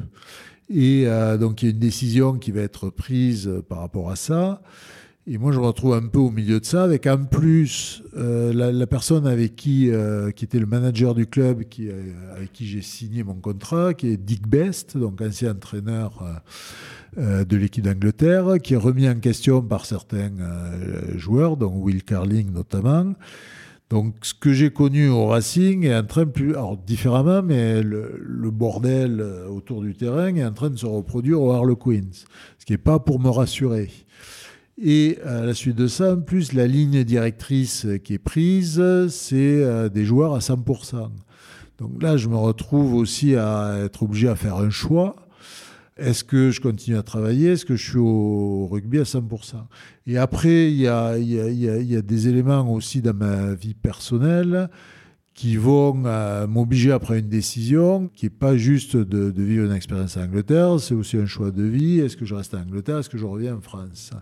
Et donc tout ça va faire que je vais décider de, de revenir en France pour privilégier notamment cette association euh, sur ma fin de carrière entre euh, rugby et, travail. Donc sachant que même si le rugby est devenu professionnel en France euh, et que c'est un travail de fait, sur une certaine, enfin, certains joueurs comme ma génération, il y en a encore beaucoup qui, qui vont avoir un contrat et dans certains clubs, notamment pour des logiques économiques, ils vont préférer avoir des joueurs qui travaillent à côté pour effectivement avoir une gestion économique plus facile. Et c'est ça qui va faire, j'ai décidé de revenir en France, mais ça va prendre un peu de temps. Alors Narbonne m'avait contacté plus tôt, puisqu'il y avait un nouveau projet avec euh, alors donc Pierre Berbizier, que j'avais eu en équipe de France comme manager, mais surtout Alain Pouzia, qui était le manager d'Avas, donc qui était alors mon grand patron, parce qu'il y avait quelques...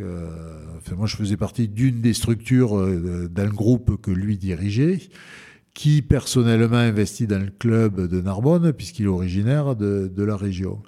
Et quand ils viennent me voir, euh, euh, c'est assez tôt puisqu'ils euh, montaient le projet. Donc je suis dans ma première saison au Harlequins et je leur dis, mais moi j'ai un contrat de deux ans. J'ai démarré quelque chose et puis bon, je me suis engagé. Je vois pas me casser le contrat comme ça. Et sauf que beaucoup de choses vont changer en très peu de temps, mais du coup, je me retrouve donc, d'une certaine manière, avec devoir revenir en France sans, rien, ni professionnellement, ni rugbystiquement. Donc, je les recontacte. Et ça prend du temps puisque la saison en plus a démarré en France. Et je vais donc je suis encore dépendant Queens parce que euh, ça va être un peu euh, une négociation pour euh, pour casser le contrat. Enfin, ça va être un peu compliqué avant que je puisse partir d'Angleterre. Donc je fais tous les entraînements du début de saison. Mais ils auraient pu me faire jouer, mais bien sûr ils me font pas jouer puisque la logique que je parte. Et euh, donc je n'arrive à Narbonne que euh, plus ou moins sur la, période d'octobre et la fenêtre internationale novembre, où là je commence effectivement à, jouer. Et là je pars vraiment effectivement sur ma dernière expérience, où euh, donc j'ai travaillé toujours à Vas, au RSCG, mais je suis basé à Toulouse. Alors, il n'y a pas d'agence au RSCG à Narbonne. J'avais le choix entre Toulouse et Montpellier. Et ça me permet, sur, euh, sur les un peu plus de trois saisons, euh, donc jusqu'en 2000, de toucher à une organisation de l'entraînement qui est plus structurée, donc plus professionnelle. Ce que j'avais eu par moment, euh, de manière très courte, soit au bataillon de Joinville, puisque de fait, on était dédié à l'entraînement soit avec l'équipe de France sur une préparation Coupe du Monde, mais après plus compliqué quand on était dans un fonctionnement classique de club euh, à l'époque. Et tu dis que personne ne voulait de toi en France un an plus tôt, et là euh, tu retrouves un, un club en France euh, à peine plus d'un an après. Non, bien sûr, j'exagère, mais, mais les signaux qu'on m'a envoyés n'étaient quand même pas très positifs. Et disons que la vérité, c'est que j'en avais un peu marre du rugby français. D'accord, ok du bordel du rugby français, j'en avais un peu marre et euh, j'avais envie d'autre chose. Donc l'autre chose, j'ai arbitré à un moment donné, l'autre chose c'était soit arrêter, soit une expérience à l'étranger. D'accord, ok, je comprends. Donc tu termines ta carrière en, 2000, à 34 ans. Tu es un peu sorti des radars euh, volontairement, quoi. Euh, j'arrête, donc c'est, ça doit être juin 2000.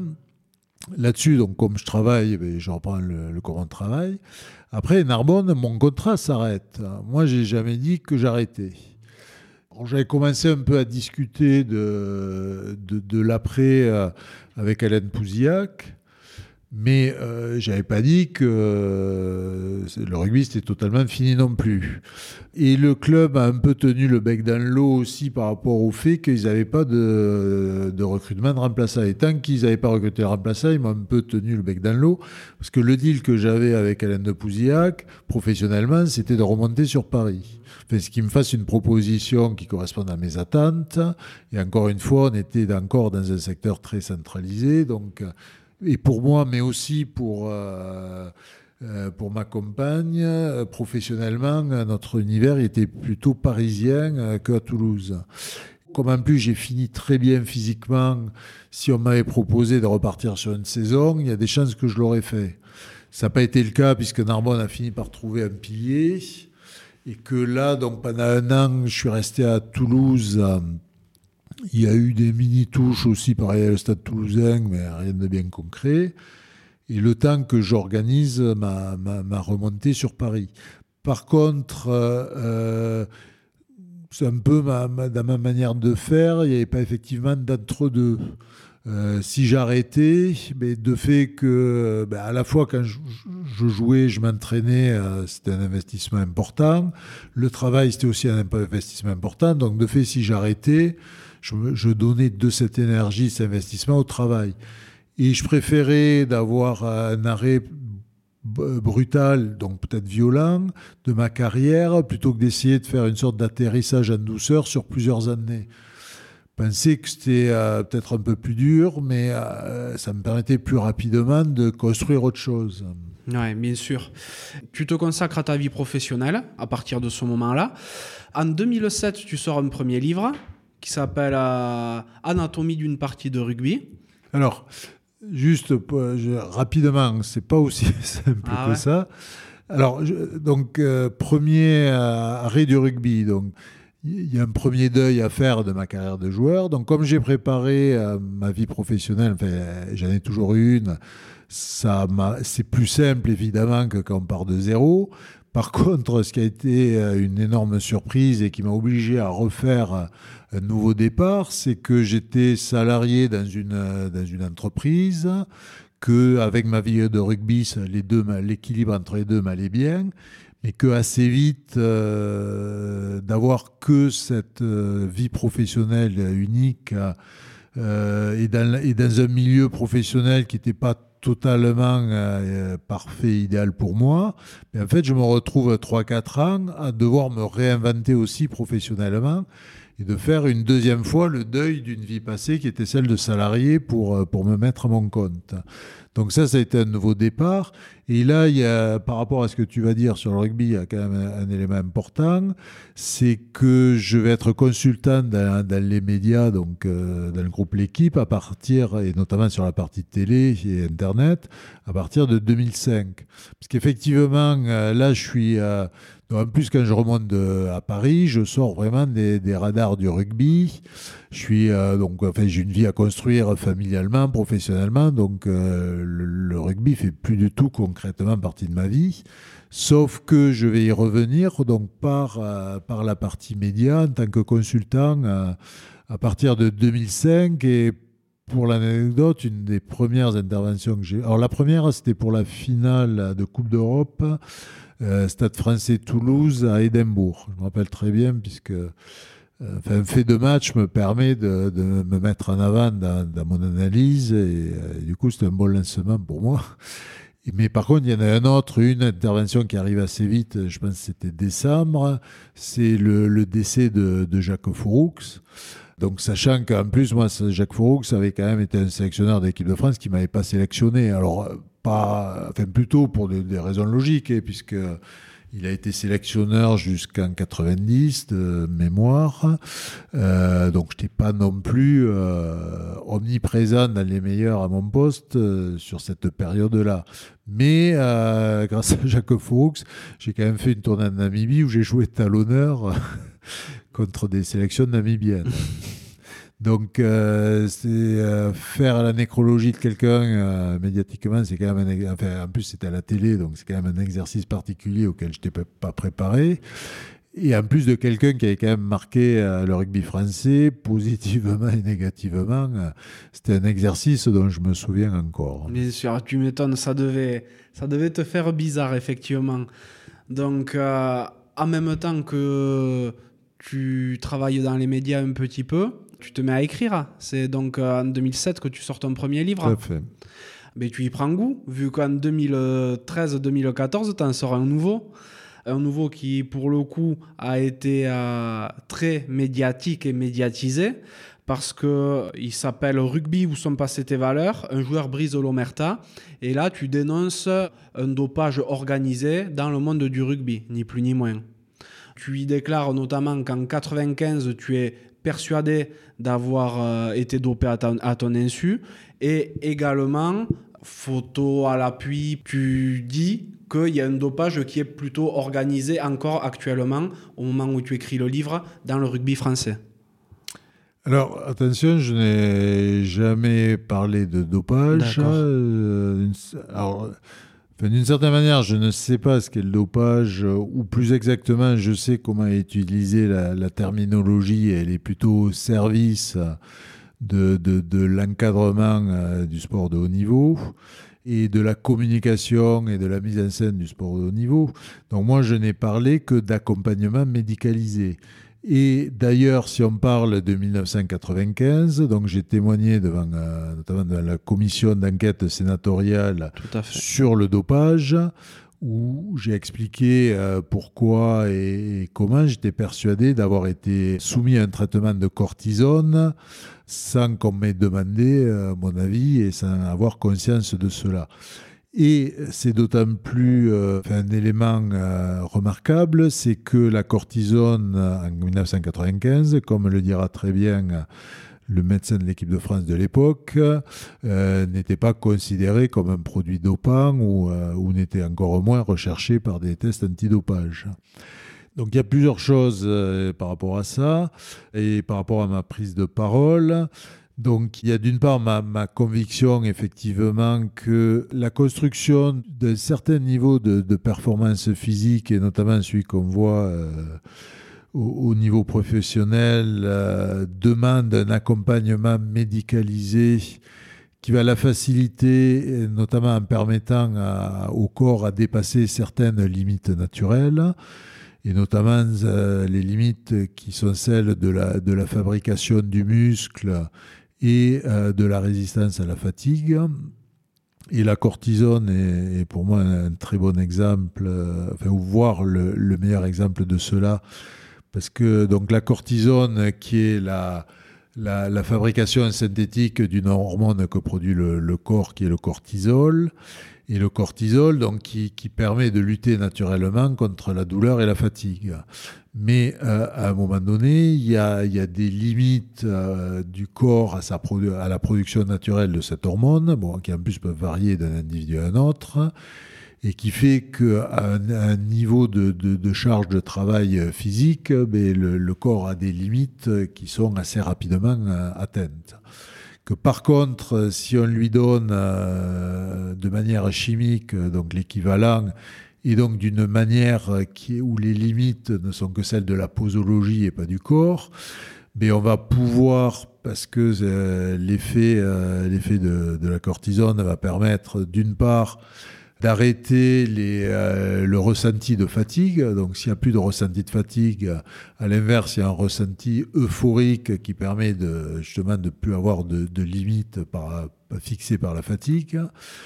Qu'il va y avoir aussi donc une capacité à s'entraîner plus. Et aussi, si euh, la cortisone, pris aussi à grande quantité, va aller jusqu'à avoir un effet anabolisant qui permet d'augmenter, d'optimiser la fabrication du muscle. C'est un, un, outil, un levier euh, très intéressant pour euh, construire la performance physique d'un individu. C'est pas le seul, mais il est assez remarquable et il est d'autant plus qu'on le remet dans cette terminologie du dopage que, notamment au moment où j'ai pris la parole, la prise de corticoïdes était autorisée hors compétition. Et ce qu'il faut savoir que, par exemple, en rugby, la compétition, c'est tout le temps, sauf les, les 48 heures qui entourent euh, le match. Donc, ce qui veut dire qu'il peut y avoir une prise de corticoïdes sur la période intéressante qui est notamment celle autour du mardi-mercredi où il y a une quantité d'entraînement qui est importante, justement pour encaisser les, charges euh, physiques de travail, et que ça reste dans un cadre totalement légal euh, au vu de la loi euh, antidopage. Et, que moi, euh, quand j'ai pris la parole, et pourquoi j'ai pris la parole, c'est parce que, euh, de fait, quand on parle, pour continuer sur, sur l'exemple des, des, corticoïdes, c'est qu'il y a des risques sur la santé euh, qui sont avérés. Et donc, si on prend l'exemple des corticoïdes, et notamment, il faut voir la logique qui a été mise en place dans le cyclisme par rapport à ça. Le problème de donner de manière euh, extérieure, euh, exogène, artificielle des corticoïdes va faire que de fait le corps qui est intelligent, il va arrêter de les fabriquer lui-même puisqu'on les lui amène de l'extérieur. Et le problème, c'est que les corticoïdes, enfin le cortisol, pardon, a un rôle très important dans la régulation notamment du système immunitaire et des protections du corps et que le danger de cette situation, c'est que au moment de l'arrêt des corticoïdes, le corps va mettre un certain temps avant de se réhabituer à fabriquer du cortisol. Et donc, notamment dans cette période-là, il est en gros danger parce que ses défenses naturelles immunitaires sont fortement affaiblies, et notamment sur des chocs physiques. Et donc, euh, le vélo, qu'est-ce qu'ils ont fait, eux, puisqu'ils ont aussi ces problèmes-là C'est qu'ils contrôlent les niveaux de cortisol euh, dans le corps avant le départ d'une compétition pour éviter que si un, coureur a un niveau de cortisol effondré, il prenne part à la compétition, il mette en arrêt maladie.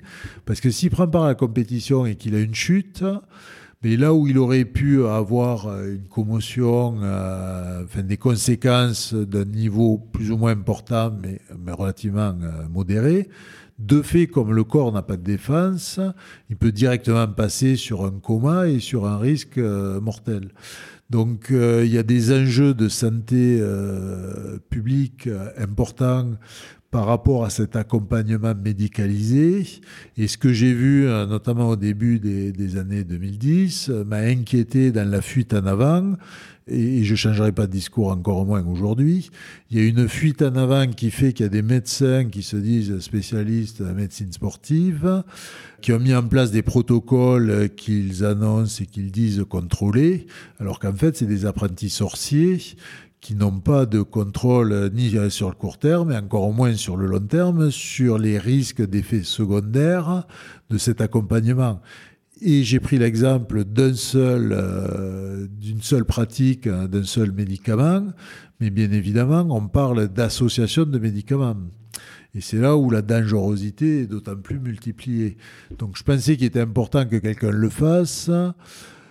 Euh, j'étais pas trop. Alors j'aurais préféré que ce soit quelqu'un d'autre. Euh, à la limite, ça, m'aurait facilité la vie, et notamment sur cette période. Euh, parce que autant j'aime écrire, autant le, ce livre-là, je l'ai écrit aussi pour, pour financer euh, les avocats qu'il a fallu que j'ai pour les, les, trois procès euh, qui m'ont été faits en diffamation, alors que j'ai tous gagné, mais bon, euh, ça a un coût. Donc comme j'ai personne ne le faisait, que moi je n'étais pas trop mal placé de par ma, casquette d'ancien joueur, d'ancien joueur d'équipe de France, d'étant assez loin du rugby pour pas en être totalement dépendant, assez loin du sud-ouest, même si j'y reviens régulièrement pour pas subir tous les matins euh, les reproches en direct euh, ou le fait que j'avais craché dans la soupe, on a pu me le dire. Donc, de fait, euh, il fallait que quelqu'un le fasse, il fallait que quelqu'un pose une première pierre. Donc là aussi, je ne suis, pas, je suis pas naïf. le fait que je prenne la parole n'est pas tout solutionné, mais c'est une logique de long terme. Et euh, je ne serais pas le seul à intervenir, euh, mais il fallait que quelqu'un le fasse en premier. C'est euh, ce rôle que j'ai accepté de prendre. Après, je comprends hein, tout ce que tu dis, il n'y a pas de, a pas de souci. Cependant, ce que j'ai l'impression qui t'a beaucoup été reproché, c'est d'arriver, lancer des allégations sans derrière apporter de preuves tangibles. En 95, tu déclares être persuadé d'avoir subi un traitement, mais il n'y a pas forcément de preuves derrière qui le, qui le prouvent. Enfin, c'est le principe des preuves. Euh, après, tu déclares également que selon toi, il y a un dopage plus ou moins institutionnalisé avec les apprentis sorciers et autres, en t'appuyant sur des changements morphologiques de joueurs, prise de muscles très rapide, changement euh, au niveau de la, de la mâchoire, ok, c'est des constatations, mais il n'y a pas de preuves derrière qui viennent dire, voilà, euh, en 95, tu as bien été chargé à ton insu, ou il y a des joueurs qui, effectivement, subissent volontairement ou involontairement ce type de, ce type de pratique.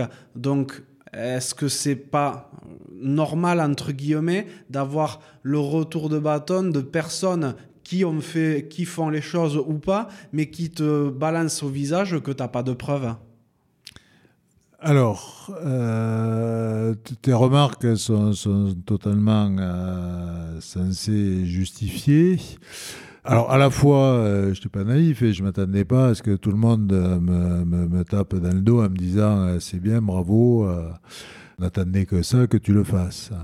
Maintenant, malgré une première vague de désapprobation. J'ai notamment eu une expérience intéressante où je me suis retrouvé euh, convoqué par Proval avant que le syndicat me fasse un procès. Euh, donc j'étais convoqué devant une centaine de, joueurs pros, j'en ai pris plein la gueule pendant une heure et demie, parce que le but c'était de, me faire euh, modifier euh, ma prise de parole pour aller devant les journalistes qui attendaient derrière la porte de l'amphithéâtre, aller dire que ma parole avait dépassé ma pensée ou quelque chose d'approchant. Donc, comme ils n'y sont pas arrivés, mais, le président de l'époque m'a fait un procès de diffamation que j'ai gagné. Mais malgré ça, il y a eu aussi, et je l'ai vu sur certains clubs professionnels, mais bien sûr de niveau un peu inférieur, notamment je pense à la Pro D2, où ils m'ont dit que euh, j'avais bien fait, qu'effectivement, euh, ils voyaient bien euh, ce qui se passait, qu'il y avait une, fuite en avant qui était dangereuse et qu'ils étaient... Alors, ils étaient soit pas pris dans, ce cadre-là, ou soit il y, avait euh, un tourbillon dans lequel ils avaient peur d'être entraînés, euh, qui, les inquiétait, donc rugby professionnel et aussi bien sûr rugby amateur. Tout n'a pas été négatif dans les retours, d'une part, et après, euh, au niveau des preuves, donc tu as raison, il faut toujours des faits euh, pour étayer les choses. Et donc des, faits, je vais t'en donner qui, je pense, pourront répondre à, à, ton questionnement. Donc j'ai pris la parole en 2013. Alors pour faire simple, ça s'est fait en deux grandes fois. Une première fois sous forme d'interview et notamment le premier au monde. Et une deuxième fois, ça a été le témoignage devant la, commission d'enquête du Sénat. Alors, sachant qu'il faut quand même savoir que si je n'ai pas amené de preuves de 1995 en 2013, j'ai quand même prêté serment euh, de dire toute la vérité, rien que la vérité. J'ai vu des mêmes gens témoigner à cette même commission et qui venaient du monde du rugby aussi, apparemment avoir moins, donné moins de valeur à ce serment que moi. Mais bon, c'est un autre sujet. Ça, c'est. Donc, j'ai, dans un premier temps, euh, pris la parole sous ces deux formes-là. À la suite de ça, alors je ne pouvais pas être attaqué euh, par rapport à mon témoignage à la commission, mais donc j'ai eu trois procès en diffamation, notamment donc suite aux, entretiens. Donc un par Proval, un par Philippe Saint-André euh, notamment, et un par un préparateur physique qui était à l'époque à Pau. donc j'ai gagné mes trois procès procès, donc, euh, et notamment le plus, le plus important, puisque euh, Proval me demandait, euh, je crois, quelque chose comme 260 000 euros de, réparation, donc c'était pas un procès neutre, bien évidemment. j'ai donc j'ai amené un certain nombre d'éléments de preuves, hein, donc qui n'étaient pas des preuves scientifiques telles qu'on l'entend, mais qui ont quand même été suffisantes pour convaincre trois juges, parce qu'il y a trois juges, que j'avais fait un travail de recherche de type euh, enquête journalistique suffisamment sérieux pour appuyer euh, mes propos et mes déclarations. Et c'est pour ça qu'ils m'ont donné raison dans ce procès de diffamation. Donc ça, c'est la première chose. Après, la deuxième, derrière, donc j'ai publié mon livre qui est sorti un temps plus tard, 2014-2015. Euh, dans ce livre-là, j'ai amené un élément de choses factuelles. J'ai notamment listé une centaine de noms de joueurs avec des variations de poids euh, qui ne correspondent pas à une évolution naturelle normale d'un corps, même euh, soumis à la musculation. Donc il y a un certain nombre de, joueurs, une centaine, euh, des clubs, des éléments concrets. Et bizarrement, personne m'a attaqué en diffamation. Alors que là, concrètement, donc il y a un club, euh, pour pas le citer, Clermont, qui a fait euh, dire par son avocat qu'ils étudiaient la possibilité de, m'attaquer en justice. Euh, il y a eu quelques déclarations. Il y, il y a, même un président qui m'a dit personnellement qu'il allait le faire, enfin que son club allait le faire. Et derrière, rien. Donc, ce n'est que des faits. Effectivement, je euh, j'ai pas fait de prélèvement euh, sanguin sur ma personne en 95, puisque naïvement, euh, je pensais pas que ce fût possible. Alors, disons qu'à l'époque, je pensais que ça existait, mais je ne me posais pas la question en ce qui me concernait l'encadrement tel que je l'avais. Euh, ce n'est qu'après, par un certain concours de circonstances, euh, que j'ai eu la conviction euh, d'avoir été traité à la cortisone à cette époque-là. Et après, bien évidemment que maintenant, quand je pointe ma gueule dans un club, ils vont pas me donner un laisser-passer pour me balader ou, ou, faire quoi que ce soit, à part éventuellement dépenser à la buvette et regarder le match. Ouais. Et tu parles pas mal de la, de la cortisone. Après, si je me trompe pas, c'est quand même très commun la cortisone. Genre, tu as une blessure peu avant un match, on te fait une infiltration, c'est de la cortisone. Il n'y a rien de. Il a rien d'ultra dopant là-dedans, non? Ben si, justement. Alors après, quand c'est dans, un, euh, dans une logique curative comme celle-là, c'est un cache-misère euh, pour essayer de masquer la douleur et de jouer. Donc là, oui, je suis d'accord que. alors, enfin, la performance, c'est de mettre le joueur sur le terrain, mais sa performance à lui euh, est très faible. Et d'ailleurs, pas plus tard que cette semaine, je crois que c'est sur France Football, ils ont fait une enquête sur les infiltrations dans le football. Et effectivement, l'infiltration, c'est pas la bonne solution. Il y a une meilleure manière d'utiliser la cortisone. Mmh. Mais, mais, mais, il y a un problème. Hein. Enfin, il y a un problème des corticoïdes. Enfin, c'est un problème de santé publique de, de la surutilisation des corticoïdes sur toutes les populations. Et après, il y a un énorme problème au niveau du sport de haut niveau. Mais après, c'est une logique. Euh, on est surmédicalisé et euh, ce qui se passe dans le sport de haut niveau n'est aussi que le reflet de ce qui se passe dans la société. Euh, on prend trop de médicaments et certaines populations, par exemple les seniors, ont un niveau de de médicamentation qui est trop importante et, et, souvent malheureusement et en plus souvent inutile. Bien sûr c'est vrai que concrètement, quand tu fais ce livre, tu peux pas ignorer que ça va être très mal perçu par le monde du rugby. Mais d'autant moins que ça l'a déjà été, puisque j'ai déjà eu mes trois procès, puisque je les raconte dans le livre. Exactement. Du coup, mis à part te mettre dans une euh, merde noire, qu'est-ce que tu as à gagner à faire ça? Ah ben rien. Euh, la, seule chose. Euh, alors,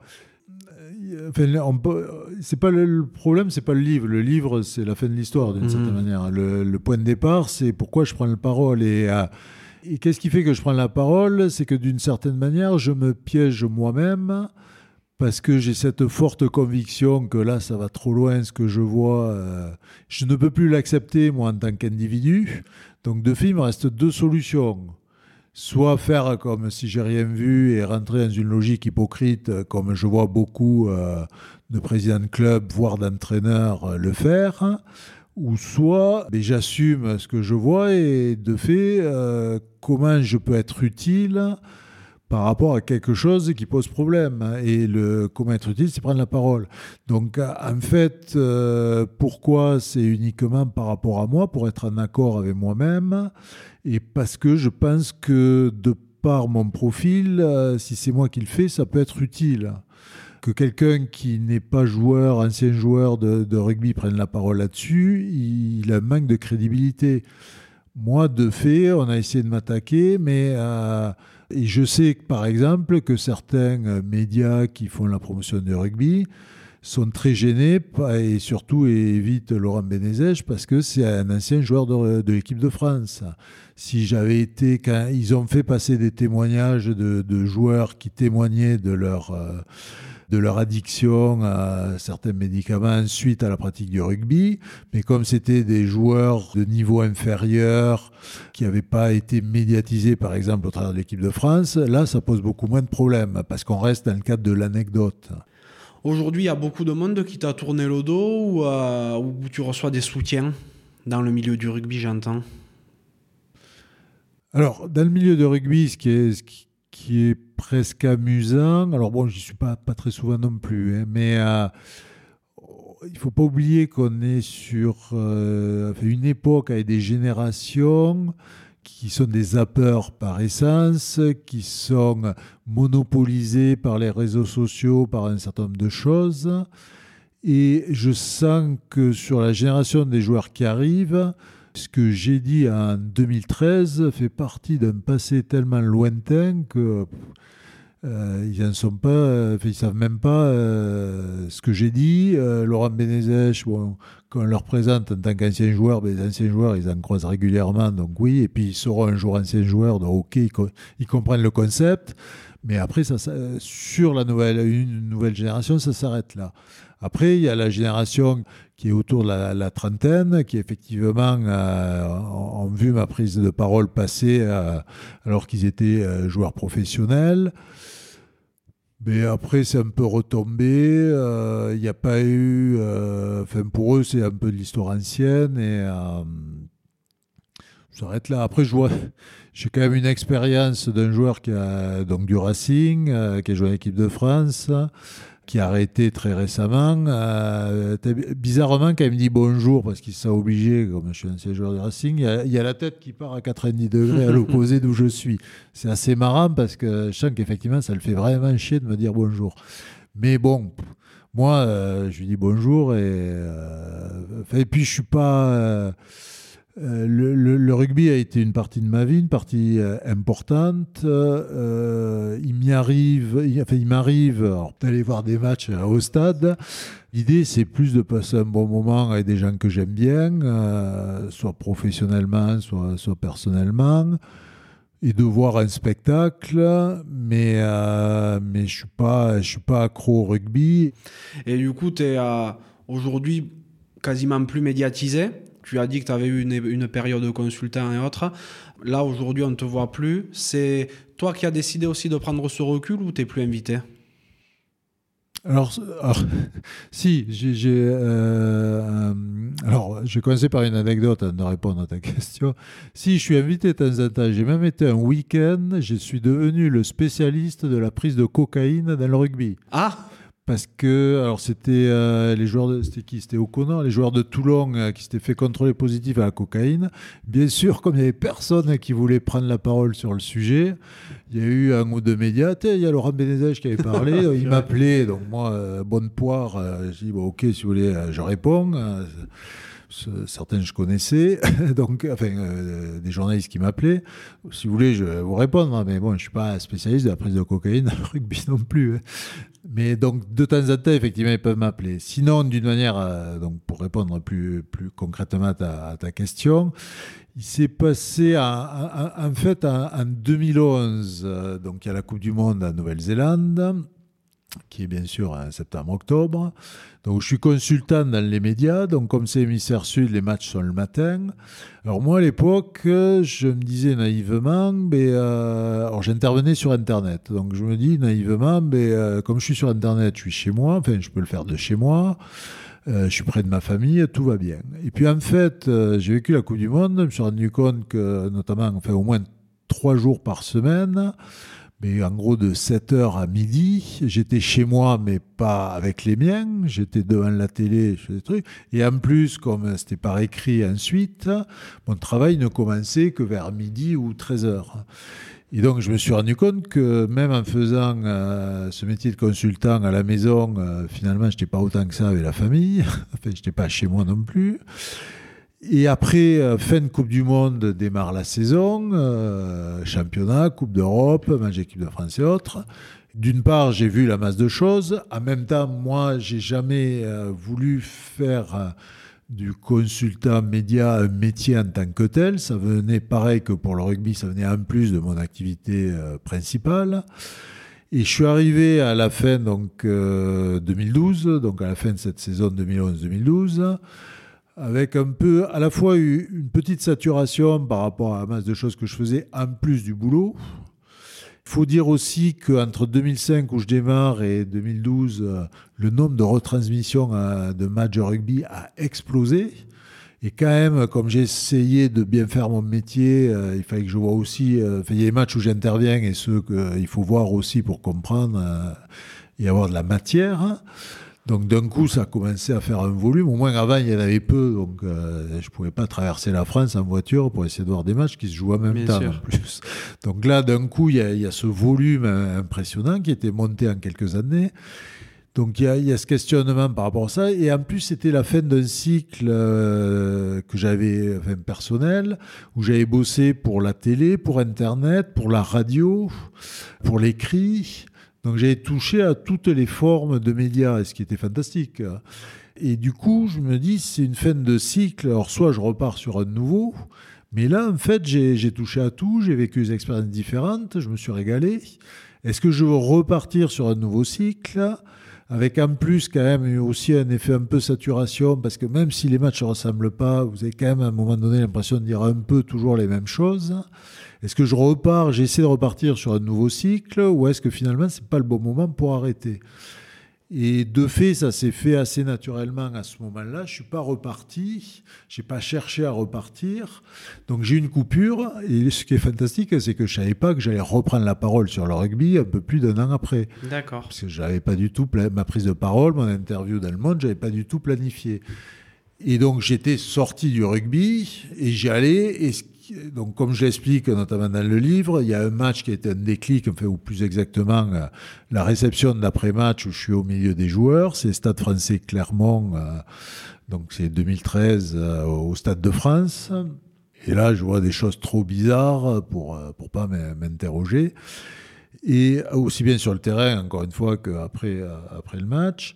Et c'est à partir de là que je me plante moi-même une petite graine dans le cerveau et qu'elle mûrit et qu'elle fait que derrière, euh, je prends la parole. Qu'est-ce que tu vois après le match? Ben, alors déjà le match, euh, c'était euh, une équipe de, de cadets, le Stade français qui se fait complètement démembrer par une équipe apparemment de, de, seniors plus fort, plus vite, plus haut, clairement. Après le match, donc je vois bon, des gabarits pas totalement changés par rapport à, ah, juste avant, hein, ah, mais il y avait des petits trucs bizarres. Je voyais les Clermontois, ils étaient tous orange. Euh, soit ils avaient un gros bronzage, ou soit ils faisaient tous des UV. Mais en plus, ce manque de bol, il se trouvait qu'on était à une période et sur une année où il pleuvait beaucoup.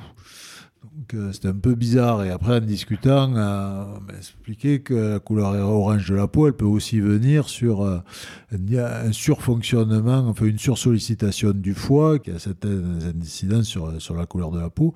Et apparemment, dans certains sports, euh, comme le cyclisme, pour pas le citer à cette époque-là, c'était un élément qui, revenait assez régulièrement.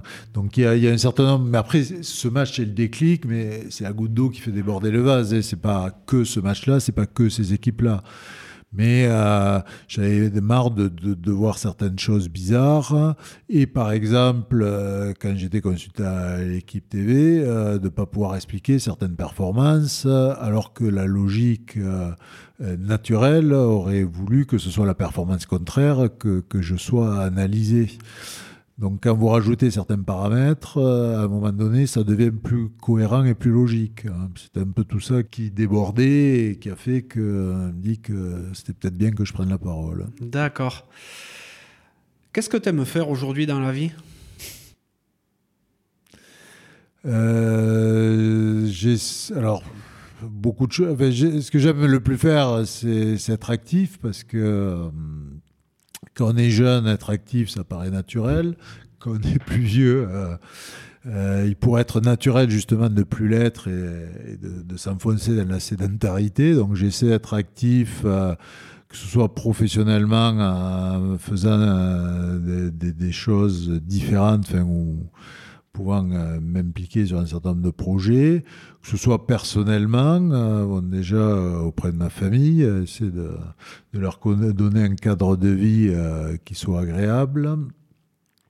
Et, personnellement, ça peut être aussi par, ben, je garde pour un certain nombre de raisons l'activité physique.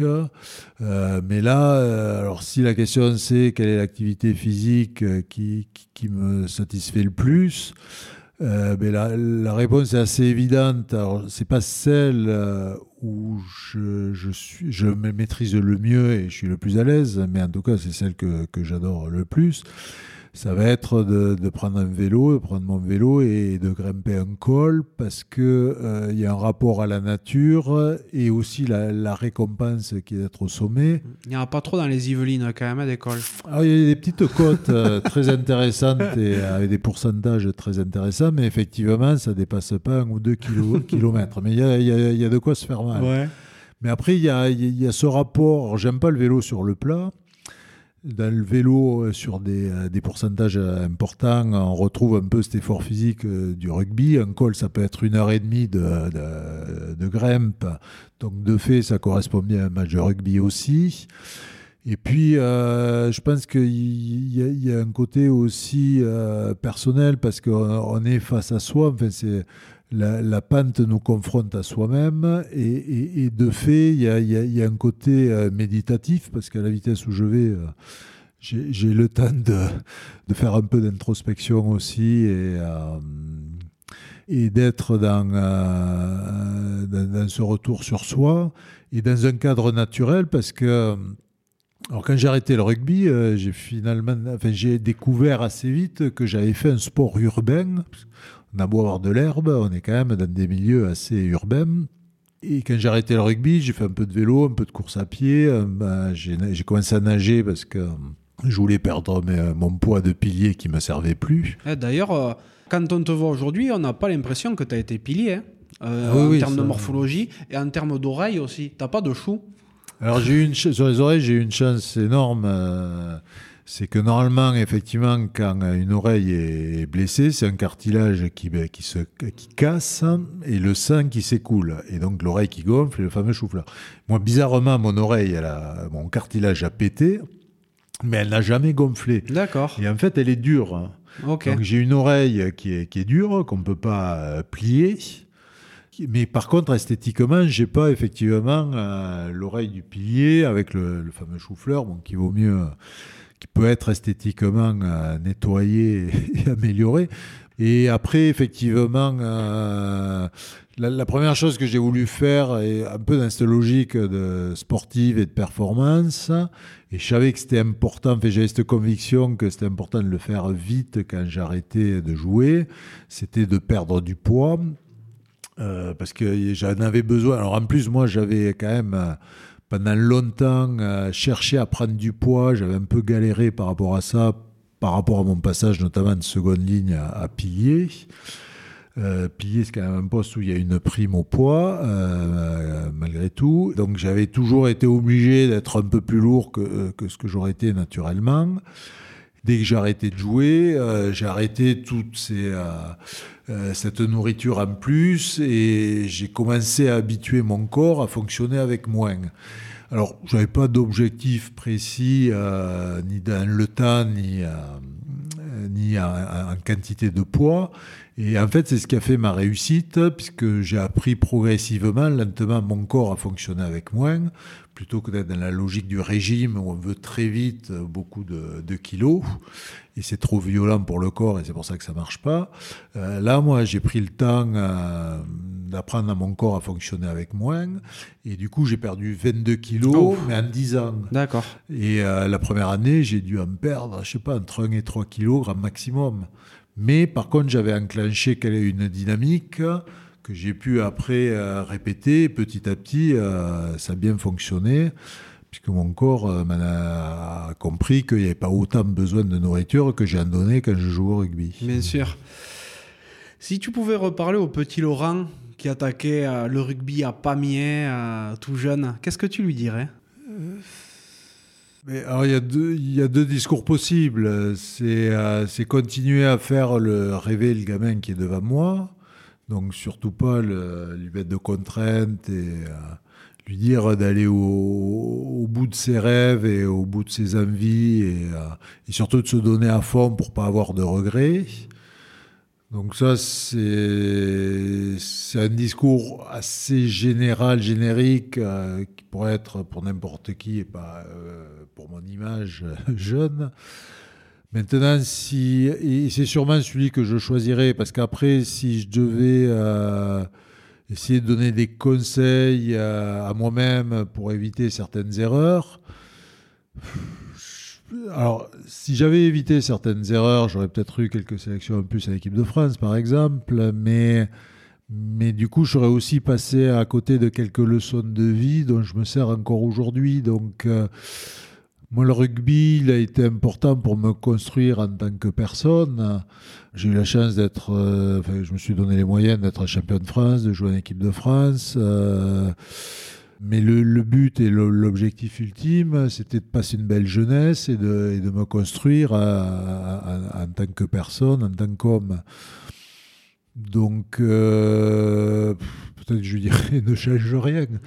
Parce que des fois, il faut prendre le mur pour mieux avancer et pour comprendre certaines choses. Parce que ce qui est important, c'est qu'il faut faire des erreurs parce que notre cerveau est structuré d'une manière où il ne fonctionne que il n'apprend que par tâtonnement. Donc, euh, celui qui ne fait pas d'erreur, c'est celui qui ne tente rien. Donc, il faut faire des erreurs pour avancer. Euh, donc, il est important de faire les erreurs. Par contre, ce qui est important, c'est bien sûr pas faire la même, la même erreur deux fois. J'espère que j'ai été euh, bon à ce niveau-là. J'ai fait des erreurs, mais ça m'a permis d'avancer, de me construire au moins en tant que personne. Je vais vérifier, mais j'espère pas en avoir fait deux fois la même, ça serait trop con. Qu'est-ce que tu aimerais que les gens dont tu croises la route retiennent de toi après t'avoir vu?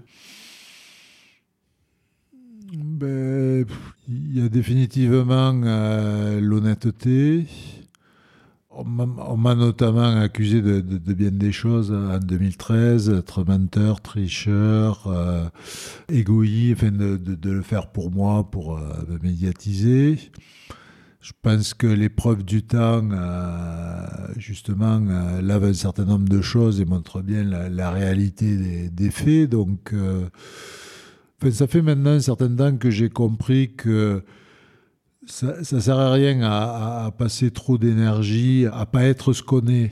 On a finalement un, passage de vie qui est suffisamment court pour qu'on on, se concentre pleinement à, être ce qu'on est et aller au bout de, ce qu'on a envie d'être, plutôt que, de se laisser euh, porter, obnubilé par, les apparences et par, euh, par des, faux semblants euh, qui, de toute façon, même s'ils apportent une satisfaction momentanée, sont plus des, poids à tirer sur, sur le long terme qu'autre chose.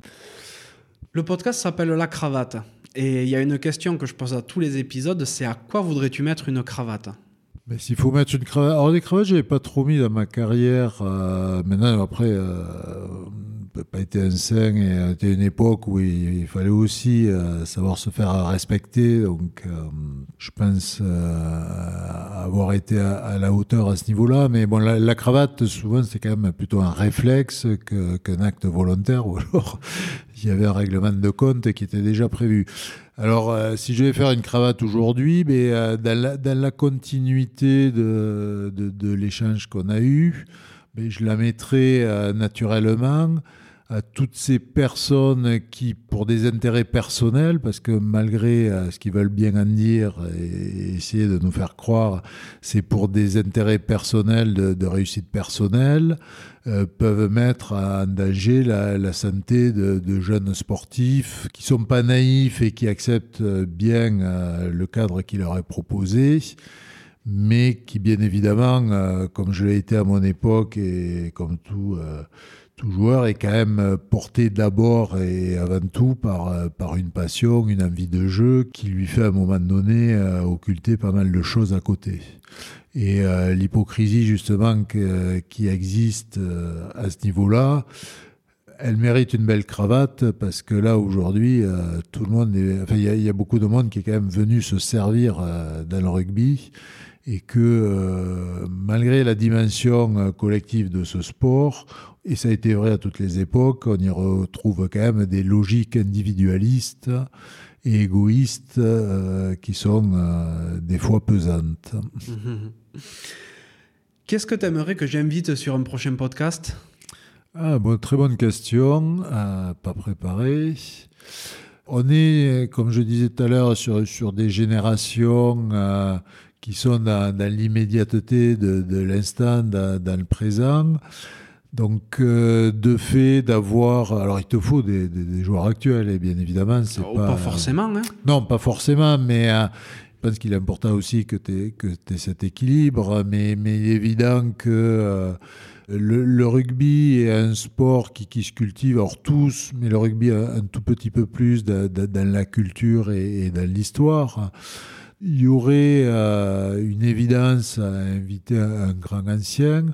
Alors j'en ai un qui me vient... Euh, naturellement parce que je l'ai vu en photo pas plus tard qu'un jour ou deux et qui avait paru en super bonne santé et très dynamique, euh, alors qu'il commence quand même, enfin, il est de quelques générations devant moi.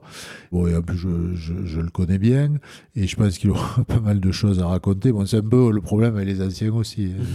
De fait, ils ont plus à raconter que les jeunes générations. Donc, ça peut être plus long. Mais euh, bah, celui qui me vient comme ça, un peu naturellement, ça serait euh, Pierre Villepreux. Ah, magnifique. Hein. parce qu'il a quand même, de par son parcours joueur, entraîneur, DTN, il a un spectre euh, d'évolution et d'accumulation de, de, générations de rugby et donc de façon de jouer au rugby qui est, euh, immense. Et de fait, euh, il a vu le rugby changer et plusieurs fois, lui. C'est clair. C'est clair, mais écoute, ce sera avec grand plaisir que je lui proposerai de, de se joindre au, podcast. On a abordé beaucoup de sujets hein, sur ta vie. Est-ce qu'il y a une question ou un sujet que tu aurais aimé qu'on aborde ensemble? Alors, un lien avec le, rugby. Alors, il y, en a un auquel je m'attendais qu'il soit abordé et que tu me poses la question. Et, ça me posait un peu problème parce que l'idée, je suppose, de, la cravate, c'est aussi avant tout de, de faire euh, le panagérique du, rugby, de, tout le rugby. Et donc, euh, la question euh, que je m'attendais que finalement tu m'as pas posée, c'est qu'est-ce que je pensais du, du rugby actuel? Euh, et comme tu m'as pas posé, ben, je vais pas y répondre. Ah, ben, je te le pose du non, coup. Non, je pense que non, je pense que c'est mieux parce que oui, j'ai du mal à voir des matchs aujourd'hui. Euh, alors j'ai du mal, je peux les regarder, mais euh, la violence des chocs me pose problème. Aujourd'hui, le, le, rugby est allé trop loin. Bien évidemment, il va pas le reconnaître. C'est pas parce que je le dis là maintenant que, que ça va être le cas, mais je suis en souffrance avec les joueurs à chaque fois que je vois euh, un certain niveau de choc. Et malheureusement, il y en a beaucoup trop dans chaque match. Et je viens quand même d'une époque où euh, il y avait des joueurs qui avaient le, gabarit des joueurs actuels. À mon époque, il n'y en avait qu'un, en gros, par équipe. John Alomo, il n'y en avait qu'un en Nouvelle-Zélande, John Kirwan, enfin, il y en avait un certain nombre qui avaient ce niveau de performance mais euh, il n'y en avait pas 15, ce qui faisait que ça faisait pas 80 minutes non-stop, avec en plus un temps de jeu qui de fait mécaniquement a, augmenté fortement, qui mettait autant à risque la, santé des joueurs. Parce que ce qu'il ne faut pas oublier une chose, c'est qu'en 2013, quand je prends la parole, il n'y a pas encore le problème de la multiplication euh, des commotions cérébrales. Et la, multiplication des commotions cérébrales est la conséquence de ce que j'ai dénoncé. Parce que bien évidemment, aujourd'hui, ce que font les instances du rugby, quand elles veulent traiter le problème des commotions, elles traitent tout, sauf le vrai sujet. Parce qu'évidemment, le vrai sujet, qui est le désarmement euh, des Golgoth qui rentrent sur le terrain, il n'est pas possible puisque ça serait remettre en cause le modèle tel qu'il fonctionne aujourd'hui. Et pourtant, s'il y a bien une solution pour rendre le, rugby plus humain et, diminuer le, risque de, dégradation de la santé des joueurs, ça serait bien celui-là. Ça serait euh, de diminuer les capacités physiques des joueurs et ça, c'est fortement possible si on diminue l'accompagnement médicalisé. Mais ça, apparemment, c'est pas, c'est pas du tout dans les objectifs ni de World Rugby ni des autres instances qui dirigent les différents niveaux du rugby. Bon, j'ai de la chance pour une question à laquelle tu voulais pas répondre. bon, ben, écoute, Laurent, merci beaucoup pour cet échange. Merci à toi et merci de ton micro. Ah ben non, mais merci d'avoir répondu positivement à, à l'invitation. Je sais que ben voilà, tu n'as pas forcément envie de revenir sur, euh, sur tous ces épisodes, donc euh, ça me fait très plaisir que tu aies accepté l'invitation. Je te souhaite euh, beaucoup de réussite dans ta vie future, professionnelle et personnelle. Et puis peut-être qu'on aura l'occasion de se recroiser à un stade pour, pour boire un coup, vu qu'a priori tu dis que maintenant il y a à peu près que là où, où tu déranges pas. Ben, un stade ou ailleurs, mais ce sera en tout cas un plaisir de, de trinquer avec toi. Très bien. Merci Laurent, à bientôt. Merci. Merci d'être encore là et d'avoir écouté cet épisode jusqu'au bout. J'espère sincèrement qu'il vous a plu. Si tel est le cas, ce serait super sympa de le noter 5 sur 5 sur Apple Podcast et de le partager autour de vous. Ça m'aiderait à encore plus le faire reconnaître et à convaincre de nouvelles personnes à jouer le jeu de la cravate. Si vous laissez un commentaire, sachez que je les lis tous Aussi, si vous pensez que la cravate mérite d'être soutenue, vous pouvez faire un don en suivant le lien qui est dans la description de l'épisode. Pour me contacter, vous pourrez me trouver sur LinkedIn ou Instagram en recherchant Johan Zuckmeyer. Vous pourrez aussi facilement trouver le podcast sur Facebook et Instagram. A bientôt pour un nouvel épisode de la cravate.